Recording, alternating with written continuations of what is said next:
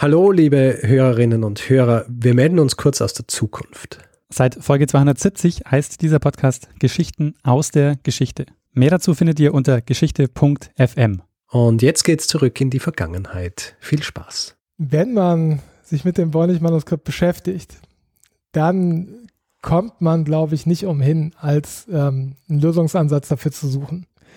Es ist wie ein Magnet, ähm, der, der einen fesselt lernen ein bisschen Geschichte. Lernen ein bisschen Geschichte, dann werden Sie sehen, der Reporter, wie das sich damals entwickelt hat. Wie das sich damals entwickelt hat. Hallo und herzlich willkommen bei Zeitsprung, Geschichten aus der Geschichte. Mein Name ist Richard. Und mein Name ist Daniel. Ja, und wir sind äh, zwei Historiker und wir erzählen uns äh, jede Woche eine Geschichte aus der Geschichte. Diese Woche ist es allerdings anders. Äh, diese Woche unterhalten wir äh, uns nicht äh, und erzählen uns nicht gegenseitig eine Geschichte. Also, ich müsste ja dir eine erzählen, Richard. Äh, diese Woche gibt es ein Interview. Ähm, und zwar, wie, ähm, wie viel kennst du dich aus, Richard, mit dem Wornig-Manuskript? ähm, naja, so gut man sich halt auskennt, wenn man alle paar Jahre wieder mal drüber liest, dass es, ähm, dass es gelöst worden ist. Sehr gut.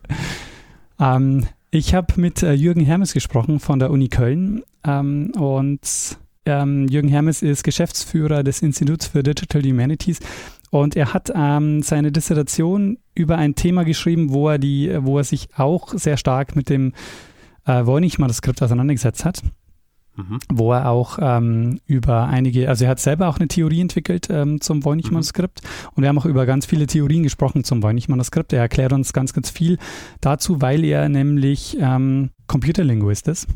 Aha. Und ähm, dieses äh, Voynich-Manuskript äh, sehr intensiv ähm, untersucht hat. Und äh, das wird es äh, jetzt gleich geben in äh, dem Interview mit äh, Jürgen Hermes.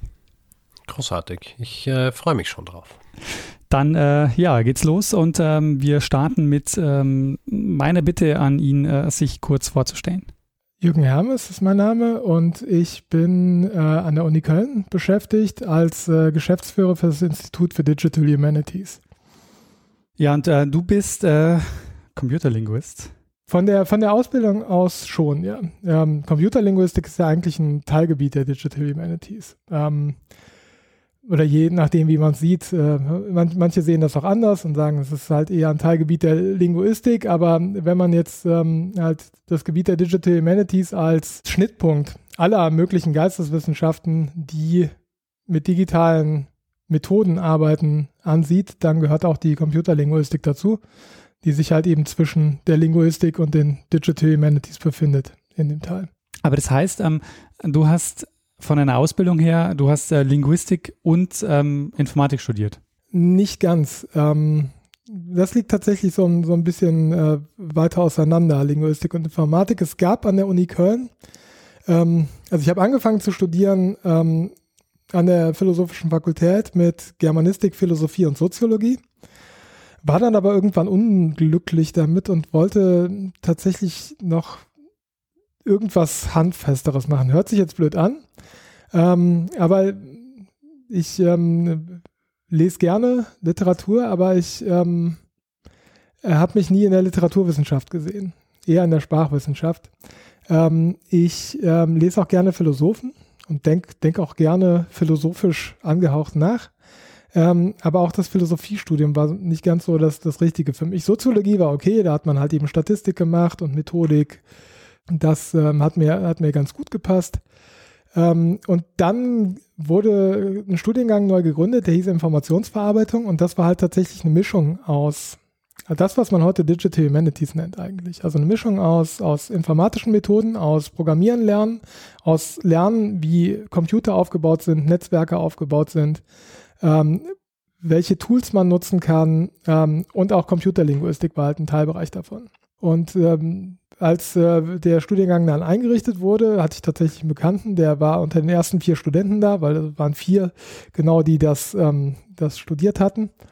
Und der hatte, hatte mir das gesagt und ich dachte, das ist bestimmt das Richtige. Und dann habe ich das im Jahr später angefangen zu studieren. Da waren wir dann auf einmal 200, weil auch das Studentensekretariat damals gesagt hatte, ähm, das ist doch bestimmt ein gutes drittes Fach hier, macht man was mit Computern und äh, alle Neuankömmlinge dahin beraten hat, das auch anzufangen. Ähm, von diesen 200 sind auch nicht alle übrig geblieben, aber ich bin tatsächlich halt dann da gelandet und das ist halt eben auch da, wo ich jetzt immer noch bin. Und im Grunde beschäftigt dich ähm, das Voynich-Manuskript äh, seit deiner Dis, die du dort gemacht hast. Ja, genau, die Dis, aber die Dis, äh, also ja, ich habe jetzt vom Ende her gedacht, so die Dis ist ja quasi das, das abgeschlossene Projekt, was ich dann 2012 eingereicht habe.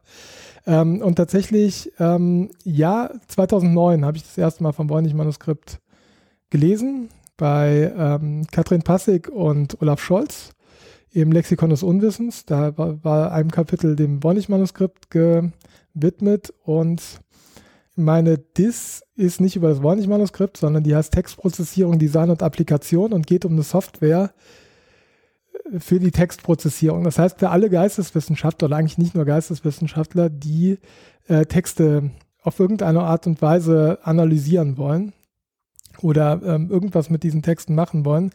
Dafür haben wir also mein Kollege und ich, damals eine, eine Architektur entwickelt und ein, ein äh, Framework implementiert. Ähm, das hieß Tesla, Text Engineering Software Laboratory. Tesla? Tesla. Habt ihr euch den Namen gesichert? Ähm, ja, aber es heißt ja, heißt ja äh, auch viel anderes äh, Tesla. Also halt eben für Text, für Text Engineering Software Laboratory. Das ist halt eben das, das Akronym dazu. Ähm, es hat uns auf jeden Fall, äh, Elon Musk ist nicht vorbeigekommen und wollte uns den Namen abschwänzig machen.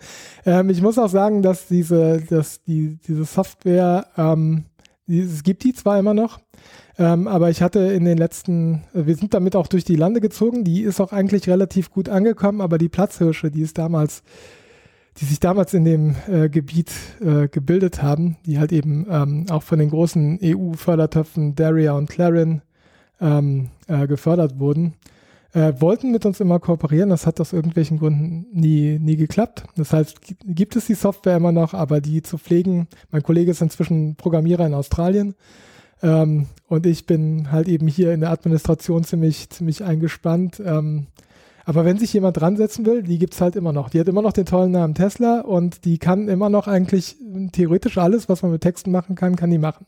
Die kann vor allem auch äh, reproduzierbare Wissenschaft gewährleisten, weil äh, innerhalb dieser Software die Ausgangsdaten, die Methodik und die Ergebnisse quasi reproduzierbar gespeichert werden. In einem, in einem relativ knappen Format, was weitergegeben werden kann, was dann äh, auf der ganzen Welt halt reproduziert werden kann.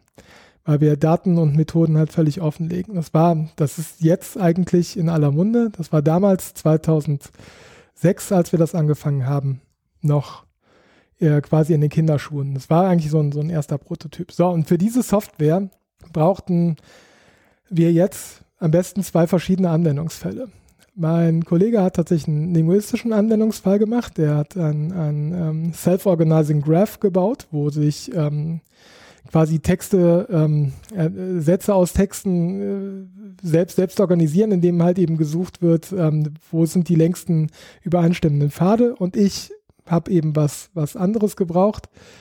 Äh, und da bin ich aufs Warnig-Manuskript gestoßen und auf die sehr vielen verschiedenen Untersuchungen und Studien zu diesem Manuskript, die sich teilweise widersprachen und die halt eben auch tatsächlich alle nicht reproduzierbar waren und dachte, das wäre ein, wär ein schöner Anwendungsfall, äh, um unser auf ähm, Reproduzierbarkeit getrimmtes ähm, Textprozessierungssystem mal zu erproben an einem, an einem Fall. Und so bin ich dann, äh, habe ich das Hobby ein bisschen, in dem Fall nicht zum Beruf, aber zur Dis gemacht aber es war, war eine relativ glückliche Fügung, weil man konnte halt tatsächlich ähm, so viele verschiedene Sachen mit diesem Manuskript machen, dass ich halt tatsächlich auch so viele verschiedene Sachen in der Dist dann beschreiben konnte. Und halt eben auch zeigen konnte, dass halt unser System dazu ausgelegt ist, genau diese verschiedenen Sachen zu machen.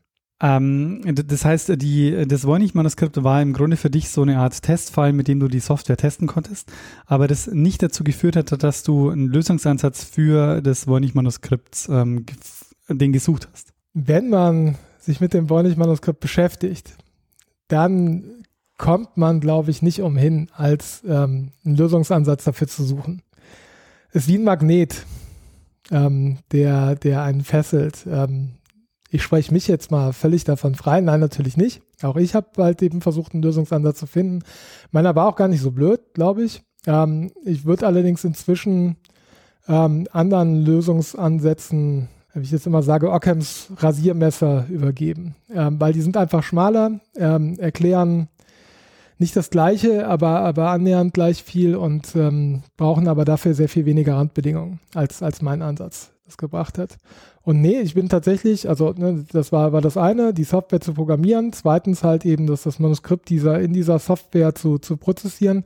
Das dritte war aber auch tatsächlich ähm, geisteswissenschaftliches ähm, in der Bibliothek sitzen und ähm, äh, historische ähm, Bücher beziehungsweise äh, Abhandlungen ähm, entweder zu durchblättern, zu lesen oder ähm, sich, sich einzuverleiben. Und teilweise halt eben auch Mikrofisch, Mikrofische durch die Gegend zu schieben von, von historischen Werken, die halt in, an der Uni Köln nicht vorlagen, aber wo man dann in so einem kleinen Holzkabüffchen im Mikrofischraum ähm, halt saß und tatsächlich, ich das irgendwann mal geschrieben habe, fieberhaft und ungelenk Strichlisten gemacht hat, wie lang die Wörter sind und dann tatsächlich gesehen hat, äh, die Wörter, die aus so einer bestimmten Chiffre entsprangen, äh, gesehen hat, dass ähm, da Ähnlichkeit zum, zum Voynich-Manuskript-Text ähm, besteht.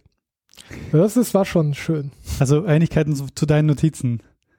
Ähm, äh, ja, das, das Voynich-Manuskript hat, ähm, wenn wir da schon einsteigen, es hat halt eben sehr spezifische Eigenschaften. Was, was die Wortlängenverteilung angeht, was ähm, den Informationsgehalt angeht und so weiter.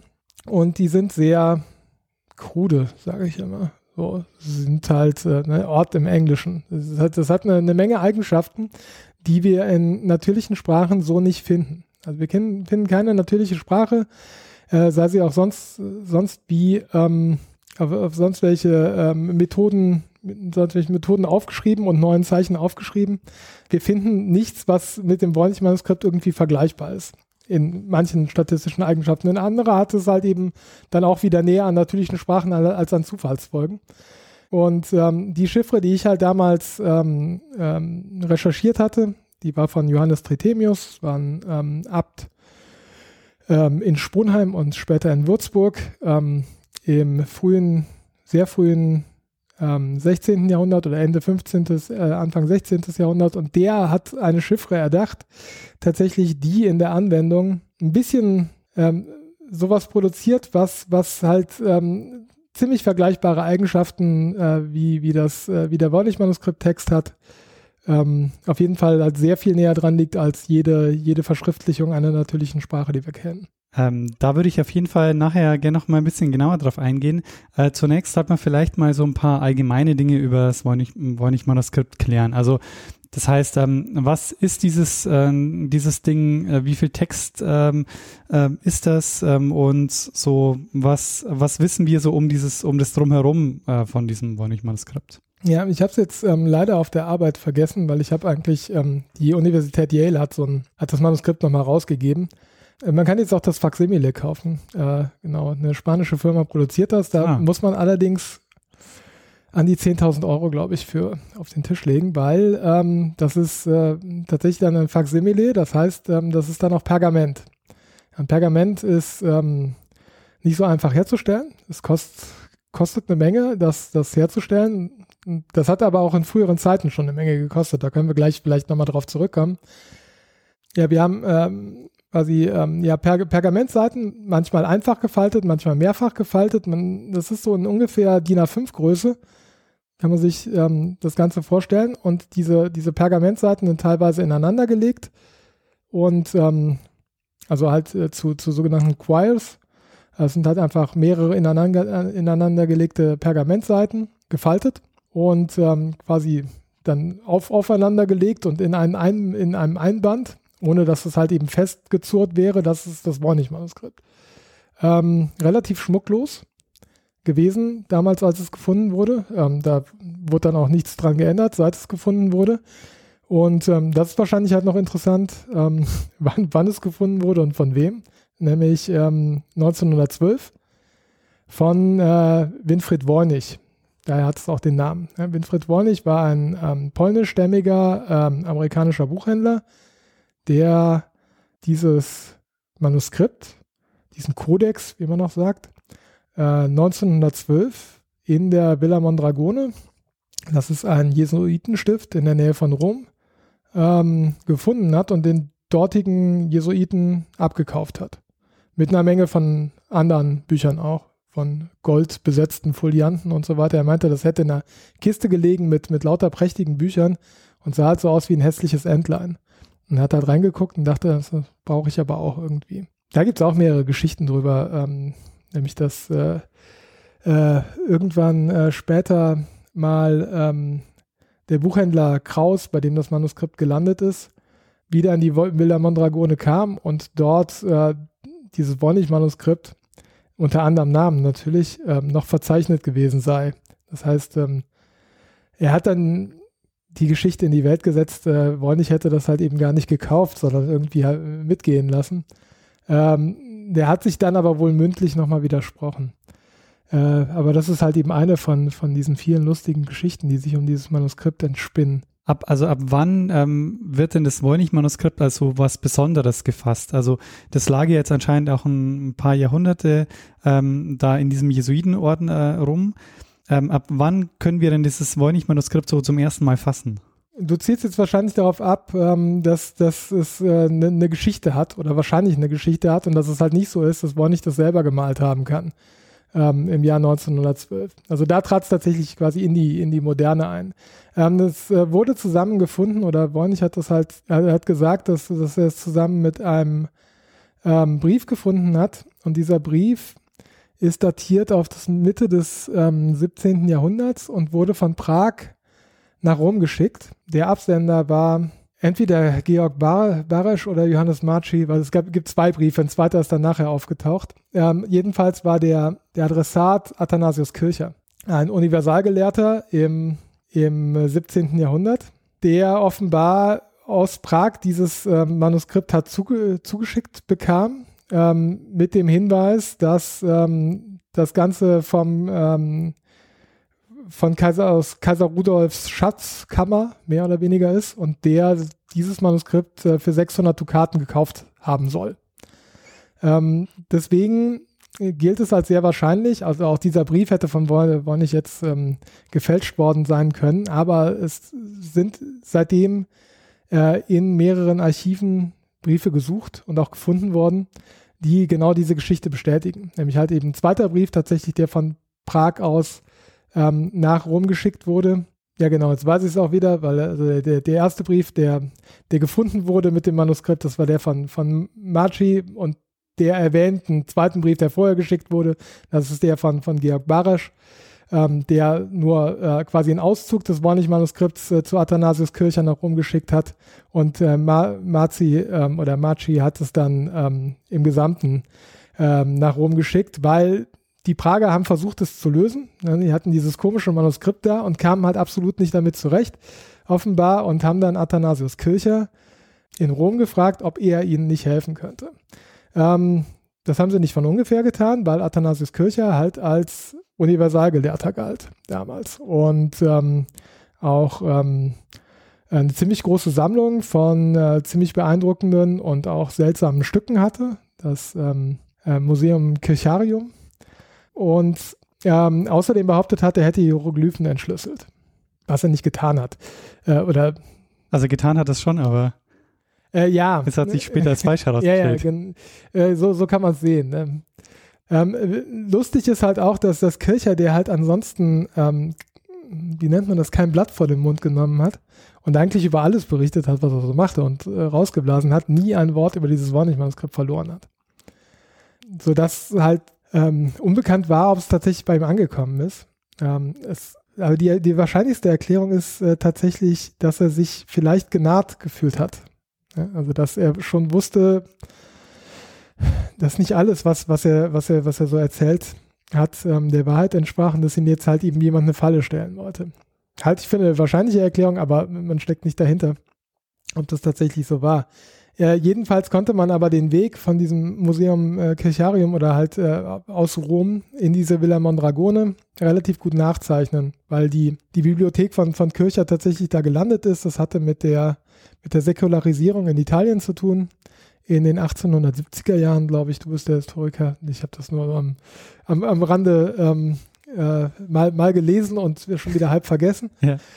Ähm, aber jedenfalls, das äh, das ist halt re relativ sicher. Ne? Also, dass, dass das Manuskript halt nicht erst 1912 in die Welt kam, sondern tatsächlich schon ähm, Anfang des 17. Jahrhunderts. Das heißt, man kann es da auch wieder genau sagen, nämlich zwischen 1608 und 1623 am Hof von äh, Kaiser Rudolf, dem, dem Kaiser des Heiligen Römischen Reiches deutscher Nation war, ähm, weil sich auf der, auf der ersten Seite äh, jemand verewigt hat mit dem Namen äh, Jakobus de Tempenec. Und äh, Jakobus de Tempenec war Hofapotheker ähm, von Rudolf II. Das heißt, er hat das scheinbar irgendwie in die Hände bekommen und da seinen Namen drauf geschrieben. Die Unterschrift wurde auch verglichen. Ähm, und ähm, der hat nicht nur diese 15 Jahre gelebt, aber äh, der hat tatsächlich 1623 ist er gestorben, aber er hat 1608 erst diesen Adelstitel verliehen bekommen. Und konnte den eigentlich vorher noch nicht führen oder wahrscheinlich auch noch nicht wissen. Der hieß nämlich vorher äh, Jakob Hocici. Und das heißt, 1608 hm, Adelstitel verliehen, 1623 gestorben, dazwischen irgendwann diese Unterschrift draufgesetzt. Das heißt, wir wissen, ähm, okay, so alt scheint das Wornisch-Manuskript zu sein. Ähm, wie, alles, wie es allerdings dahin gekommen ist, das weiß jetzt halt wieder niemand. Also hat es Jakobus selber geschrieben, wäre auch eine Möglichkeit gewesen. Äh, andererseits hieß es halt in dem Brief, dass äh, Kaiser Rudolf 600 Dukaten dafür bezahlt hätte, was, wie ich mir äh, habe sagen lassen, eine ganze Menge zur damaligen Zeit war.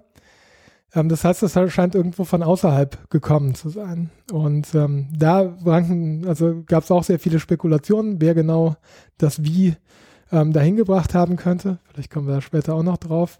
Aber vielleicht um das letzte Kapitel dieser, dieser Geschichte noch aufzuschlagen. Ja.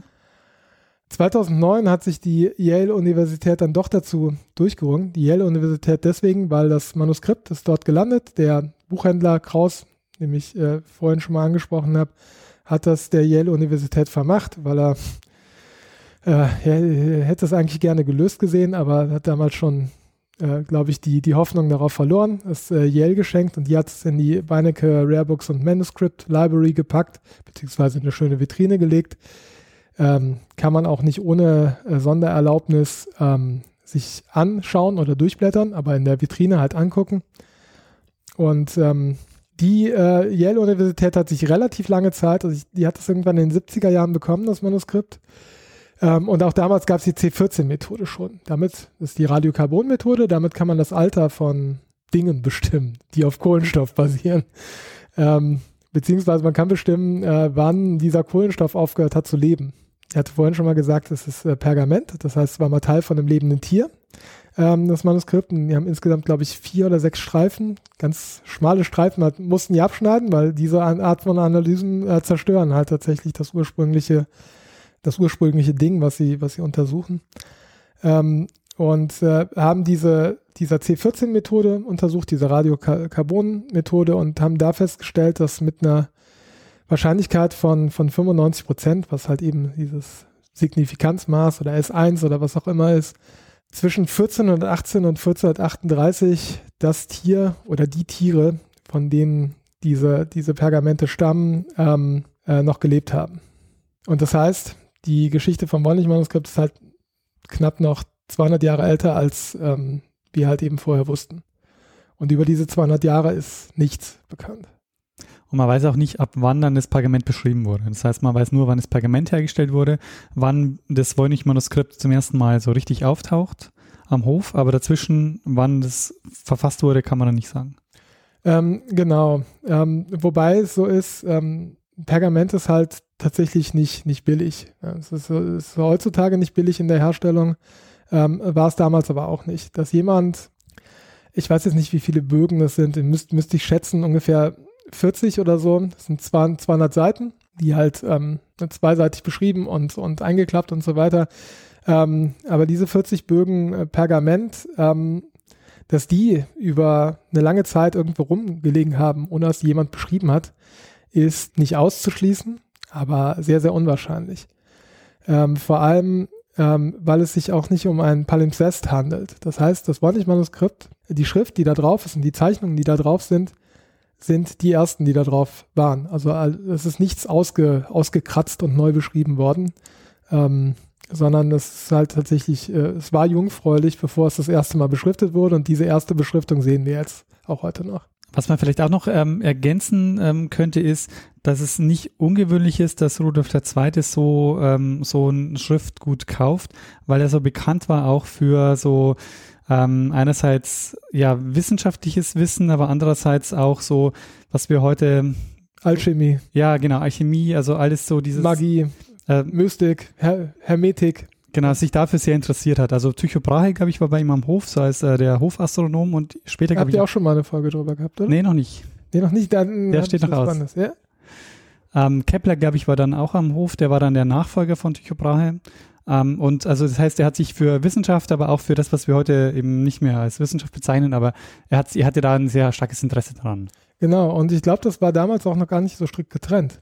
Genau, ja. ja weil ähm, halt eben die Alchemie, das Verwandeln von, von äh, irgendeiner Substanz in Gold, wo, wo, also es wurde halt für, für möglich angesehen. Und auch, ähm, äh, auch das hat wieder was mit dem Wornig-Manuskript zu tun. Aber äh, auch das ist halt eine Geschichte, wo man ganz woanders anfangen muss. Ähm, und wo es um abgeschnittene Ohren und ähm, gelehrte Engels, Engelszungen und ähm, äh, so weiter geht die Wissenschaft oder die Naturwissenschaft hat sich ja dann halt später ähm, mit, mit, mit Newton und, und äh, Leibniz und der, und der Royal Society. Das war halt eben eher alles äh, Ende, Ende des 17. Jahrhunderts. Wir ja. sind, bei Rudolf ist halt noch Anfang des 17. Jahrhunderts. Es ging äh, schon in die Richtung, aber es es war quasi noch alles zusammen. Philosophie, Naturwissenschaften und so weiter. Es war eigentlich Wissenschaften und man wusste noch nicht, was ist halt eben jetzt Hokuspokus und was ist tatsächlich Wissenschaft. Ich glaube, auch heutzutage wissen wir das nicht an allen Ecken und Enden, was, ähm, was exakte Wissenschaft ist und was ähm, vielleicht nicht da reingehört. Was ich so faszinierend finde an, äh, an dem, an dem Voynich-Manuskript und das hast du jetzt auch schon beschrieben, ist, das war nicht einfach nur ähm, so ein Schriftstück, das jemand mal verfasst hat, sondern das war auf Pergament, das war wahnsinnig teuer. Es sind 200 Seiten, das heißt, da hat auch jemand wirklich viel Zeit und Geld investiert. Ähm, und wir reden da vermutlich Ausgang Mittelalter, Anfang frühe Neuzeit. Also das war jetzt so, das musste jemand sein, der vielleicht oder wenn es mehrere waren, die einen recht privilegierten Status hatten ähm, und überhaupt Zugang hatten zu, zu diesem Wissen, so ein Ding herzustellen. Ja, ähm, auf jeden Fall. Ähm, wobei ich da auch wieder, ich muss immer die Einschränkung machen, eher von der, von der Textseite rangehe, ne, weil ich halt eben den, den Text analysiert habe und ähm, mir weniger Gedanken darum gemacht hat, wer jetzt genau die Möglichkeit dazu hat. Aber das, was du gesagt hast, ist halt völlig richtig.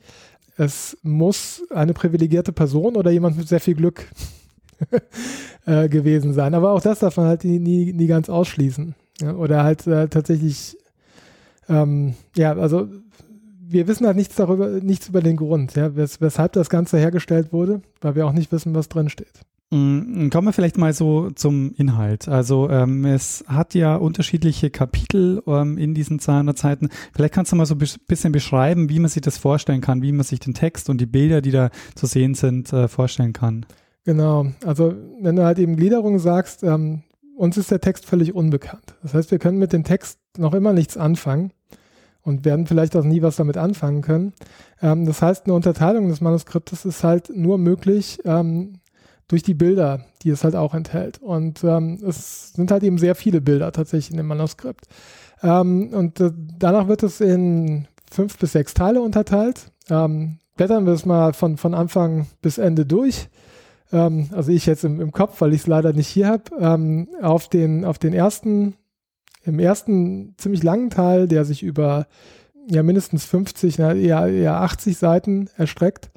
Ähm, das ist der sogenannte äh, Pflanzenteil oder halt der, der Herbal Part, ähm, weil dort auf jeder Seite genau eine Pflanze dargestellt ist oder eine Pflanze gezeichnet wurde. Auch ähm, die sehen nie gleich aus, sondern immer ein bisschen verschieden, aber die haben alle alle quasi aus der Erde rausgerissen, weil man sieht die Wurzeln, man sieht halt Stängel und man sieht Blüten oder, oder Blätter.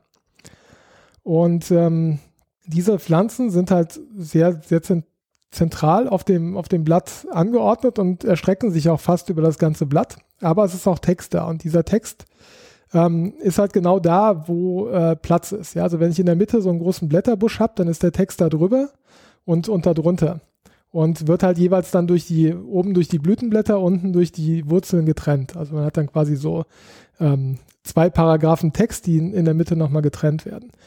Und ähm, ne, wenn, wenn ich andererseits halt ein sehr dicht, dichtes Wurzelwerk habe, ist der Text eher oben. Jedenfalls habe ich auf, auf, jeder, auf jeder Seite Text ja, oder das, was wir als Text bezeichnen, also Zeichen, ähm, die man auch von, von nirgendwo anders kennt, die halt äh, manche so aussehen wie ähm, lateinische Schrift, ähm, äh, andere aber auch äh, völlig anders. Ja, das heißt, ähm, auf den ersten Blick könnte man meinen, wenn, wenn man auf diesen Text guckt, okay, das sind vielleicht, das ist halt irgendwie ähm, eine mittelalterliche Schrift.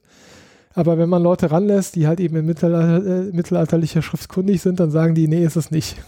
ja, das, ist, das sind halt eben tatsächlich völlig andere Zeichen. Manches kann ein A sein, ähm, aber halt andere Zeichen haben überhaupt kein Vorbild in der, in, äh, äh in unserem natürlich sprachlichen oder in unserem lateinischen Alphabet. Gut, das ist der erste Teil. Das ist auch mit Abstand der umfangreichste. Ja? Also kann man sich halt vorstellen, eine Seite, Pflanze drauf, Text drumherum, blättert um. Kann man die Pflanzen zuordnen? Also weiß man, was das für Pflanzen sind oder sind die auch eher so, dass man sie nicht zuordnen kann? Pflanzen, also äh, das habe hab ich auch halt gelesen, dass man damals die äh, Pflanzen oder die Dinge nicht so gemalt hat, wie sie tatsächlich sind, sondern so, dass, dass man das widerspiegelt, was man damit ausdrücken will. Das heißt, die, die Pflanzen sind halt, ähm, sehen zwar, also man erkennt, dass es eine Pflanze ist, aber es ist, es sieht aus wie eine Kinderzeichnung manchmal, obwohl äh, dazu ist es halt eben auch zu fein gemacht, aber es, man, man erkennt es halt nicht genau. Man hat, also die ersten beiden Pflanzen, die man erkannt haben wollte, waren die Sonnenblume und der spanische Pfeffer. Das hat auch ziemlich lange Zeit gehalten. Dann ähm, kam aber auch die Datierung und der spanische Pfeffer kommt halt aus, aus Südamerika. Ähm, das heißt, äh, bevor Kolumbus ähm, Amerika entdeckt hat und dann halt in, in seiner Nachfolge äh, die Pflanzen nach Europa rübergekarrt wurden oder halt zumindest Europäer, die die Pflanzen gesehen haben und in Europa hätten was aufschreiben können, ähm, das ist halt zu spät, weil unsere, unsere, äh, unser Perga Pergament ist ähm, von 14, äh, von Mitte des 15. Jahrhunderts. Und da gab es halt eben noch keinen transatlantischen Handel. Das heißt, äh, was dann auch einige Theorien zu an, zum Anlass genommen haben, zu sagen, ja, okay, das Manuskript ist in, ähm, ist in Amerika entstanden ja, und spiegelt quasi eine Verschriftlichung von der Sprache wieder, die ähm, wir nicht mehr kennen, weil wir, äh, weil die Einwohner alle tot oder halt weil die Sprecher und Sprecherinnen alle tot sind oder vergessen wurden oder was auch immer. Aber du siehst, ne, also die, die beiden Pflanzen, wo man sich, es, sind ähm, insgesamt halt 100 Pflanzen und bei zwei hat man gesagt, ja, das könnte das sein, das könnte das sein. Die sind halt eben beide, oder zumindest eine von beiden, haut halt geschichtlich überhaupt nicht hin oder das Manuskript muss halt auch über den Ozean gekommen sein, ohne dass wir halt, ne, also spätestens da müsste müsste der Weg halt irgendwie nachgezeichnet worden sein, weil das äh, auf, auf irgendeinem, in irgendeinem Schiff wäre das mitgebracht worden. Spricht dann noch, sprechen auch noch andere Sachen gegen, äh, unter anderem, dass da Ritterburgen abgebildet sind mit Schwalbenschwanzzinnen, die es halt eben in Amerika zu der Zeit auch überhaupt nicht gegeben hat. Gut, jetzt ähm, sind wir aber genau in dem Pflanzenkapitel. Ja, also Pflanze, ähm, man dreht die Seite um, man hat dann halt zwei Pflanzen, weil man ja zwei Seiten hat, wie man halt eben so ein Buch durchblättert. Und dann irgendwann ähm, verändert sich, verändern sich die Seiten, weil dann ähm, halt eben nicht mehr Pflanzen abgebildet sind, sondern sowas wie Sonnen, Planeten, komische Steine, ähm, wo halt eben auch Text meistens dann in konzentrischen Kreisen drumherum geschrieben wurde. Das ist der, der astronomische Teil, nennt man den. Der wird manchmal zusammengefasst mit dem astrologischen Teil, wo wir in der Mitte äh, Sternkreiszeichen haben, äh, Tierkreiszeichen, Entschuldigung, ähm, und auch der Text dort in konzentrischen Kreisen rumfließt. Sehr viel weniger Text, passt halt eben weniger auf die Seite, weil die tatsächlich dann, äh, man hat so mehrere ineinander ähm, greifende Kreise und da ist, ist der Text drin, in der Mitte ist dann halt ein Widder oder eine Jungfrau oder ein Wassermann. danach, ähm, zumindest wenn man halt von, von dieser ähm, kanonischen Reihenfolge ausgeht, die auch basiert auf einer Nummerierung der Seiten, wobei die Nummerierung der Seiten nicht original ist, sehr wahrscheinlich, sondern tatsächlich mit einer anderen Tinte zu einer anderen Zeit drauf geschrieben wurde, vielleicht in Prag, 1600, Anfang des 17. Jahrhunderts. Ja, jedenfalls, wenn man durch diesen astrologischen und astronomischen Teil äh, durch ist, ähm, kommt man äh, zu einem Teil, der ja nicht unbedingt verstörend, jedenfalls nicht ähm, in unseren Maßstäben verstörend ist. Man kann sich aber vorstellen, dass der halt früher vielleicht dann noch verstörender war, weil man sehr viele nackte Frauen sieht.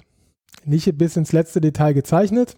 Ähm, die haben auch alle was, was ähm, größere Bäuche, könnten schwanger sein oder auch nicht. Ähm, aber man sieht halt tatsächlich eine Menge von nackten Frauen und diese nackten Frauen stehen in Wannen oder anderen Gefäßen mit grünlichem Wasser und diese Gefäße sind halt eben teilweise miteinander verbunden und bilden halt eben auf so einer Seite ist dann halt eben oben links ein Gefäß und über Rohrsysteme ist das mit einem Gefäß unten rechts verbunden und es gibt auch halt zwischendurch Text. Das heißt, die balneologische Sektion, halt eben die Badesektion, weil ähm, die, die Frauen stehen allerdings tatsächlich alle und das sind ausschließlich Frauen. Also einer will mal irgendwo einen Mann erkannt haben, aber es ist zumindest ambig.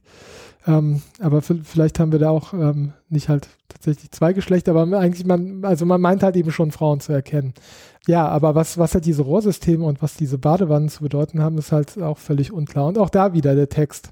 Ähm, der Text ist auch, der ist zwar variabel über die ganze Zeit, aber da wir ihn halt nicht verstehen, können wir es halt nicht genau sagen. Aber die, die Zeichen sind von Anfang bis Ende die gleichen. Äh, die Wörter werden allerdings anders. Haben wir vielleicht auch noch zu. Das war jetzt dann der dritte Teil, vierte Teil, genau, wenn wir astronomisch und astrologisch trennen, das ist der vierte Teil. Ähm, der fünfte Teil ist dann die Rezeptsektion. Da haben wir äh, Pflanzen und Gefäße im Wechsel, in so Zeilen kann man sagen, und zwischen diesen Zeilen haben wir halt wieder Text.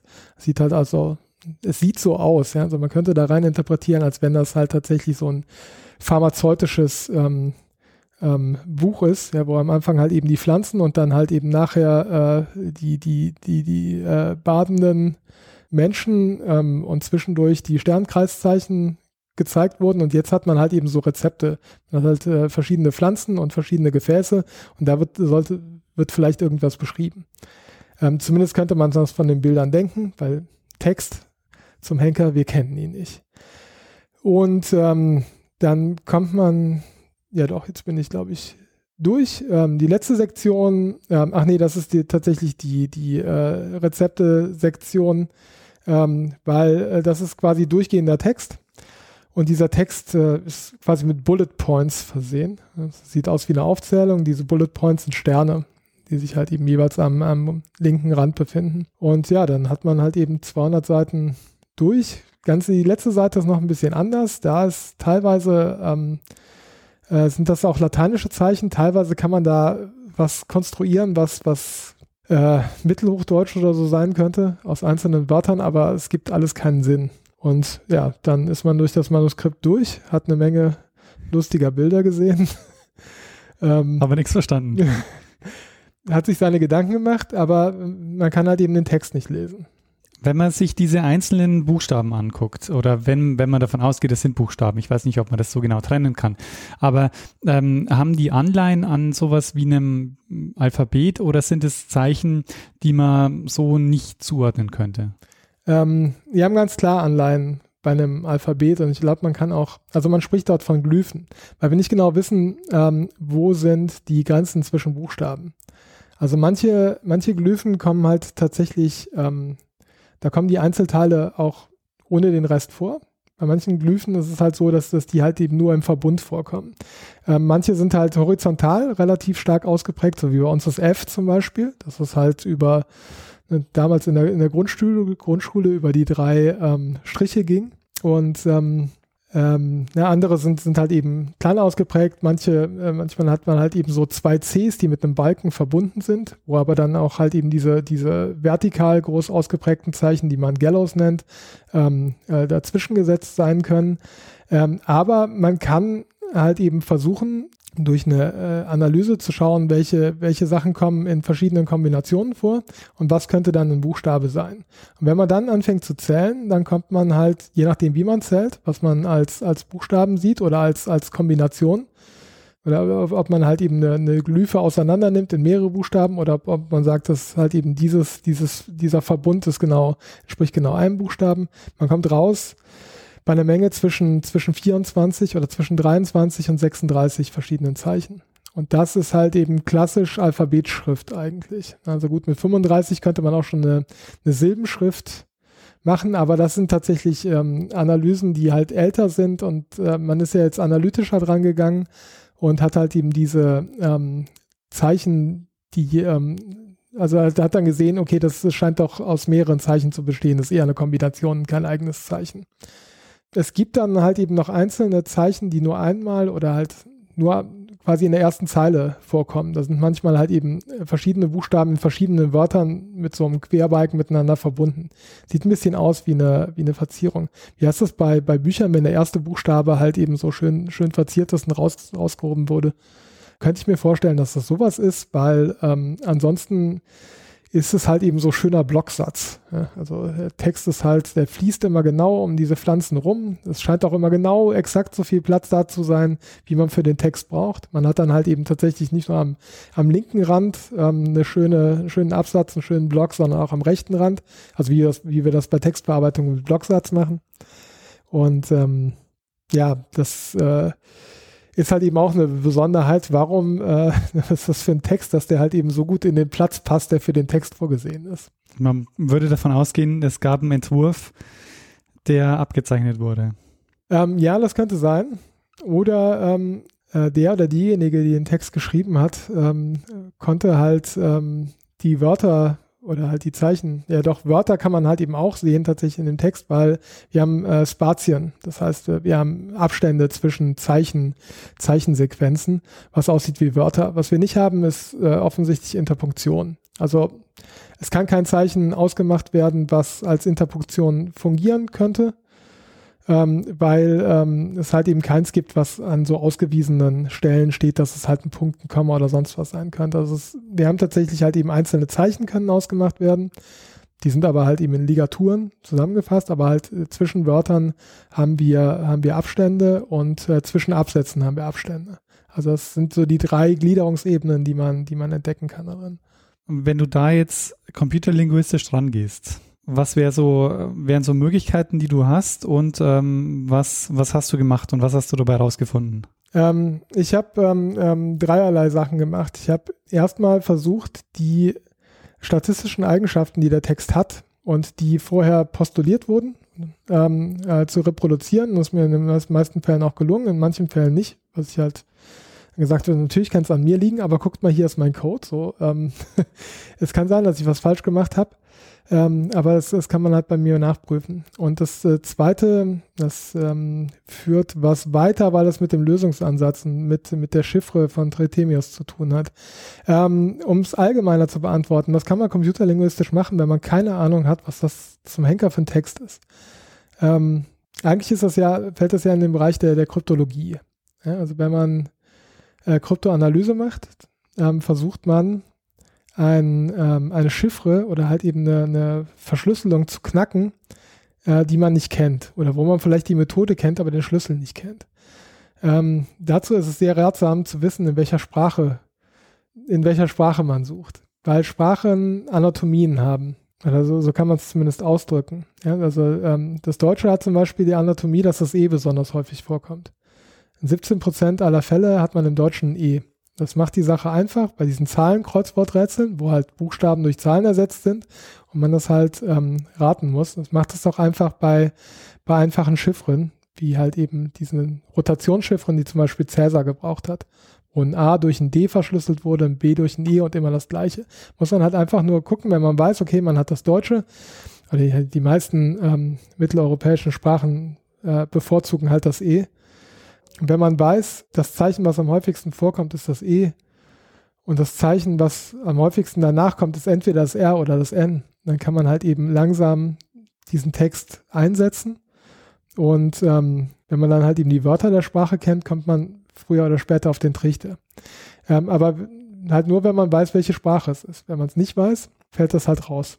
So, und hier wissen wir halt eben nicht, nicht was, ähm, was, was Sache ist und auch, ähm, also ich habe ja 2009 damit angefangen, da war das Warnig-Manuskript schon fast 100 Jahre nicht auf dem Markt, weil es erstmal nur einem Wissenschaftler zugänglich gemacht wurde, William Newbold von Winfried Bornig, aber dann ähm, ab den 40er, 50er Jahren äh, zumindest Abschriften kursiert sind, die halt Leute untersuchen konnten. Und da haben sich die größten Kryptoanalytiker des 20. Jahrhunderts oder halt eigentlich der, ja, man kann glaube ich sagen, der größte William Friedman mit auseinandergesetzt, hat eine Study Group einge, einberufen, hat eigentlich genau das Richtige gemacht, hat Experten und Expertinnen aus, aus vielen verschiedenen Bereichen zusammengebracht, äh, von den Linguisten, von Codeknackern, von Mathematikern, ähm, über, über Physiker und, und äh, Historiker und auch jeweils die weibliche Form, die ich jetzt leider vergessen habe, äh, zusammengebracht und das hieß die First Study Group. Die haben auch die erste Transkription von dem Wollnich-Manuskript gemacht.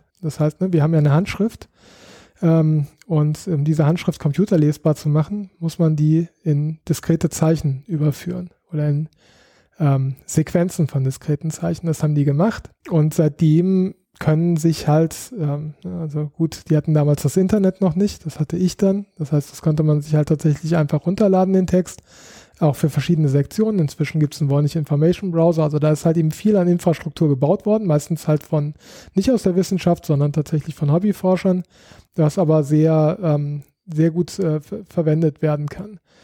So, also was haben wir? Wir haben halt eben diesen Text, wir wissen nicht, welche Sprache es ist, wir wissen halt noch nicht mal, ob es halt irgendeine Sprache oder eine Verschlüsselung ist oder ob es halt eben doch nur ähm, irgendein sinnloses Gebrabbel ist.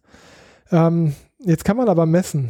Ja, man kann halt eben zum Beispiel Buchstabenhäufigkeiten zählen. Das kann man auch machen, wenn man nicht weiß, welche Sprache es ist. Ähm, und kriegt dann halt eben beim Voynich-Manuskript daraus, ja, okay, weil halt eben diese, diese Verteilung von Buchstaben entspricht ungefähr der von natürlichen Sprachen. Dann kann man anfangen, ähm, ähm, Worthäufigkeiten zu zählen. Und ähm, auch das ist halt eben Anatomie von natürlichen Sprachen, dass Worthäufigkeiten einer bestimmten Verteilung entsprechen, nämlich der sogenannten ZIP-Verteilung, jedenfalls mehr oder weniger.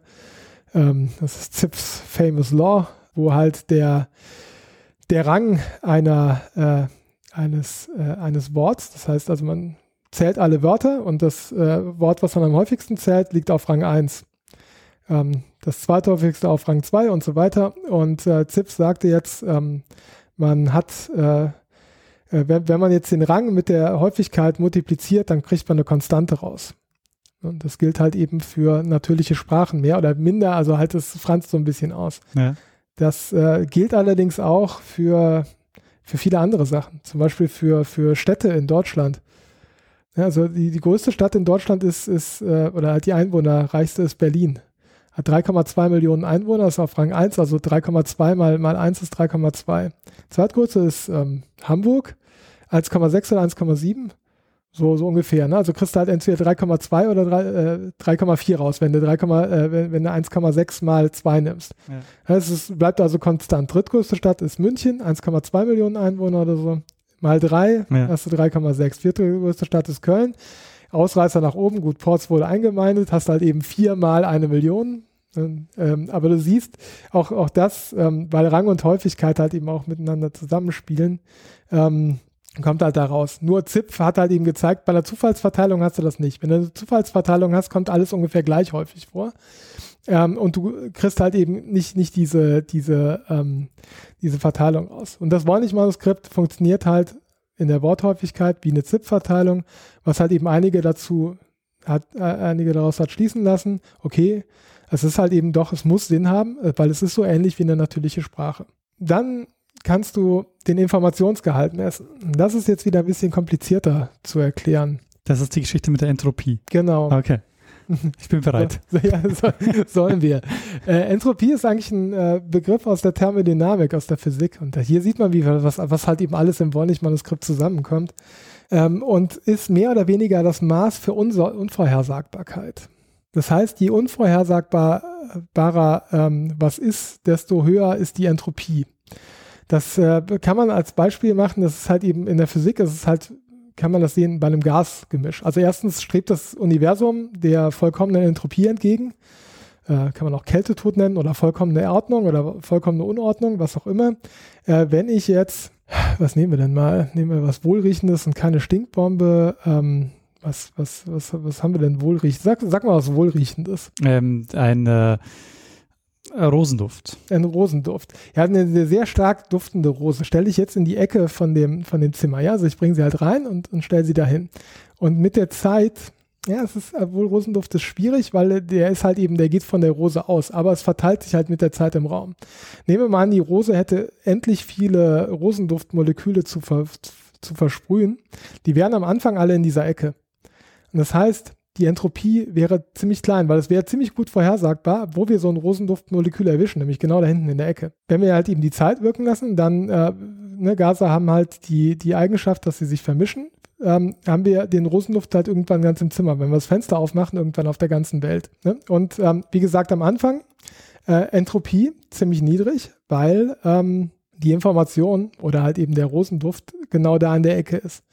Ähm, wenn man ein paar Stunden wartet und die Rose halt einfach nicht weiter duftet, ja, irgendwann aufhört und all ihre Moleküle vers verschleudert hat, ist es im Raum irgendwann überall gleich wahrscheinlich. Das heißt, es ist die vollständige Entropie innerhalb von diesem Raum. Ähm, weil auch dann kann ich halt eben nicht mehr genau vorhersagen, wo greife ich jetzt hin oder wo, wo schnupper ich und kriege da am ersten das, äh, am ehesten Rosenduftmolekül ab. Das wusste ich am Anfang halt eben sehr viel besser. Deswegen geht man immer so nah an die Rosen dran. Da stehen auch welche. Gut. Was, was hat jetzt zum Henker das Wort nicht mal das Skript damit zu tun oder überhaupt ähm, äh, Texte oder, oder halt Sprache? Ähm, auch da ist das messbar. Also Sprache tendiert jetzt nicht dazu, irgendwie die Entropie zu erhöhen, aber man kann die Entropie messen. Ja, und, und zwar auf verschiedenen Ebenen.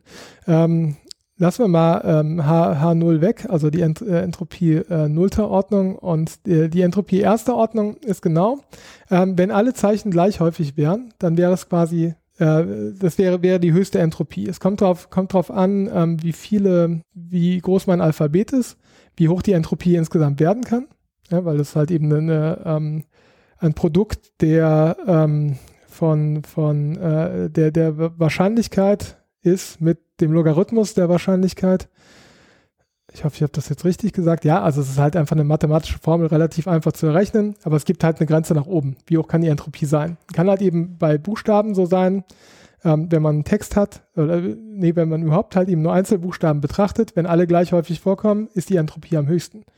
Wenn ich äh, ein Alphabet habe, das ähm, zwar auch aus äh, 24 Buchstaben besteht oder 26, wovon aber halt 98% A sind und der Rest halt eben nur einmal vorkommt, dann ähm, ähm, kann, kann ich weniger Informationen da, damit ausdrücken, weil ähm, die Entropie halt eben auch tatsächlich niedriger ist. Das heißt, die Vorhersage, ich würde halt immer A tippen. Ja, im Deutschen würde ich immer E tippen und hätte damit zu 17 Prozent recht. In meiner Sprache jetzt halt eben, wo die meisten A's vorkommen, ähm, hätte ich halt eben zu 98 Prozent oder zu 90 Prozent recht. Ähm, Ne, da, auch das kann man messen, aber das ist nichts anderes als Buchstabenzählen. Jetzt gibt es aber auch die Verbundentropie. Das ist die, wie wahrscheinlich ist es, einen Buchstaben vorherzusagen, wenn ich den Buchstaben vorher kenne. Wenn ich C habe, weiß ich, es kommt ganz oft H. Genau. Wenn du ein Q hast im, im Deutschen, dann kannst du dir fast sicher sein, dass danach ein U kommt. Ähm, was ähm, nichts anderes heißt, als dass dieses U quasi redundant ist. Das trägt keine Information. Die ganze Information ist eigentlich schon im Q drin. Ja? Also das U danach zu lesen, bringt dir eigentlich nichts mehr, außer du hast halt irgendeinen Eigennamen. Oder doch ein Wort, was uns jetzt nicht einfällt. Kommt aber sehr, sehr selten vor. Genau. Aber äh, C und H ist ein gutes Beispiel. Ähm, und jetzt kannst du halt auch darüber, über diese Vorhersagewahrscheinlichkeit des nächsten Buchstabens, das heißt halt eben einfach wieder zählen, aber jetzt nicht Einzelbuchstaben zählen, sondern quasi Buchstabenpaare, ähm, darüber einen Mittelwert bilden.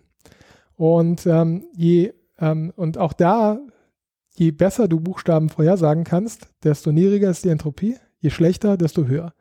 Weil je schlechter du vorhersagen kannst, desto mehr Informationen kannst du reinpacken in, in deinen Ausdruck, den du halt mit den, mit den Buchstaben oder mit, mit, den, mit den Tönen ausdrucken willst.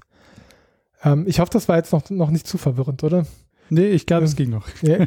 ähm, so, und ähm, diese, diese Entropie ist halt ähm, auch sehr interessant im Voynich-Manuskript, weil die ist tatsächlich sehr viel niedriger als ähm, die Entropie oder diese Verbundentropie-Werte, die wir, wir für natürliche Sprachen messen.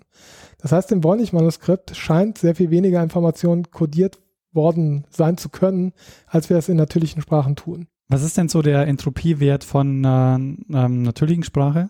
Ich, ähm, äh, was die Verbundentropie angeht, ich habe jetzt gerade einen Wert von 4, irgendwas im Kopf. Äh, ich müsste in meiner TIS nochmal nachgucken. Jedenfalls ist ähm, die Entropie vom Voynich-Manuskript, ähm, also ne, ich habe das auch für, für verschiedene natürliche Sprachen äh, untersucht und auch halt eben tatsächlich für historische Texte. Ich habe damals welche aus dem 15., 16. Jahrhundert genommen. Und da ist die Entropie, also sie nimmt sich nicht viel. Man hat irgendwie Werte, wenn ich mich richtig erinnere, ja, also zwischen, zwischen 3,9 und 4,2. Das Voynich-Manuskript ist halt irgendwo zwischen 2,4 und 2,8.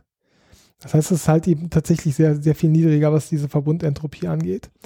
Ähm, was halt auch einige ähm, Forscher zu der Hypothese verleitet hat, nach einer Sprache, nach einer natürlichen Sprache zu suchen, die eine ähnlich niedrige Entropie hat.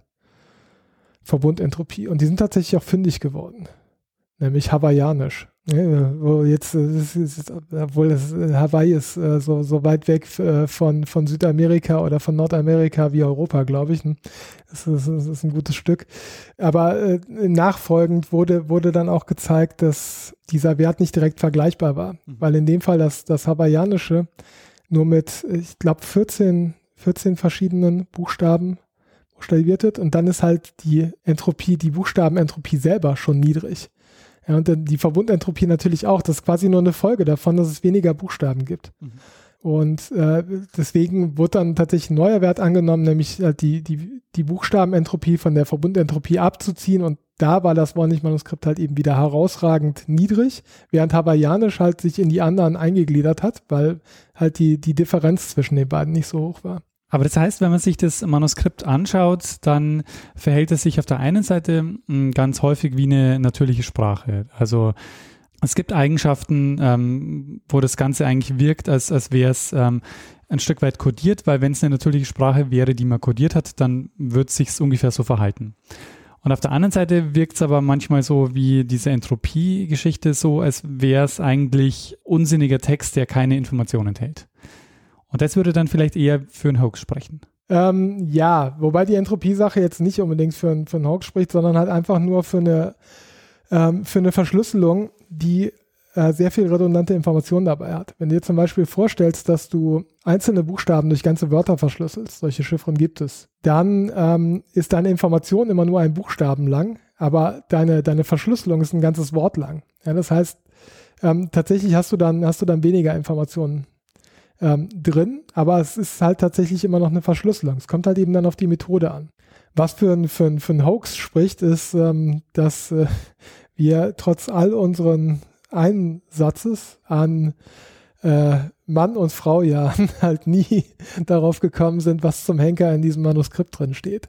Und alles Mögliche schon ausprobiert wurde. Und dass es halt eben zu einer Zeit geschrieben wurde, wo es an unserem Ego kratzen würde, glaube ich. Ja? Ähm, wenn, wenn ich mich jetzt mal unter uns so dazu zähle, an allen Leuten, die sich halt eben damit beschäftigt haben, äh, dass, dass tatsächlich eine Chiffre, die, die 600 Jahre alt ist, ähm, so geschrieben wurde, dass wir die halt heute nicht lesen können. Da würde ich, da würde ich gleich nochmal noch mal nachhaken, weil das finde ich nämlich sehr spannenden Punkt. Vorher aber noch ähm, würde mich interessieren, wenn ich mir vornehmen würde, ähm, ich ähm, mache jetzt einfach einen Text 200 Seiten lang, ähm, der keine Informationen enthält und ich versuche einfach ähm, das Voynich-Manuskript äh, quasi nachzubauen, aber mit meinem eigenen Text. Wie wahrscheinlich ähm, wäre das, dass ich das schaffen würde mit ähm, also, also du meinst, könntest du aus dem Stegreif halt eben so genau. was ähnliches, könntest du so einen Text produzieren, der diese Eigenschaften hat. Ja. Ähm, das äh, wäre, ich weiß gar nicht, ob, ob so ein Experiment jemals gemacht wurde, ähm, einfach, einfach jemanden mal hinzusetzen. Ich äh, glaube, es spricht ziemlich viel dagegen und auch, auch die, ähm, die Literatur zum Bonnig-Manuskript sagt, dass eigentlich sehr viel dagegen spricht. Ähm, allein aus dem Grund, dass ähm, 200 Seiten vollzuschreiben ist kein Pappenstiel. Und ähm, man würde, glaube ich, tatsächlich in sehr viel mehr Muster verfallen. Ähm, gleiche Abfolge von Wörtern. Ähm, also wenn man halt tatsächlich keine Hilfsmittel hätte, dann würde man ähm, ja halt einen, einen, Text erzeugen, der wahrscheinlich ganz andere Eigenschaften hätte und den man ansehen würde. Dass da irgendwer halt eben versucht hat, was zu Papier zu bringen, was, was, was keinen Sinn hat. Also ich denke, man, man würde es ihm ansehen und deswegen, ähm, also es ist halt eben, glaube ich, tatsächlich kaum möglich, so viel, ähm, so viel Variation da unterzubringen. und äh, andererseits halt eben dann doch wieder so äh, stringent zu sein. Das heißt, man bräuchte irgendeine Methode, irgendwas, woran man sich festhalten kann, was einem hilft, so, ein, so eine Art von Text zu generieren. In, in der Art von Regelmäßigkeit, wie er uns da vorliegt.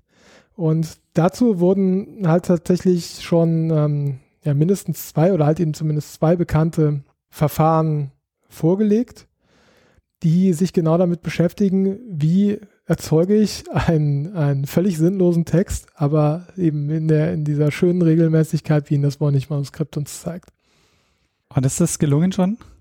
Äh, wie gesagt, es gibt halt diese zwei Ansätze, ähm, diese äh, Hoax-Ansätze und ich glaube, einer ist gelungen, ja, der andere äh, bin ich eher skeptisch. Der andere ist halt eben der ältere, ist von Gordon Ruck 2004 das erste Mal erdacht. Ähm, der ist nämlich auch auf die Suche gegangen nach Verschlüsselungsverfahren, die es damals schon gab.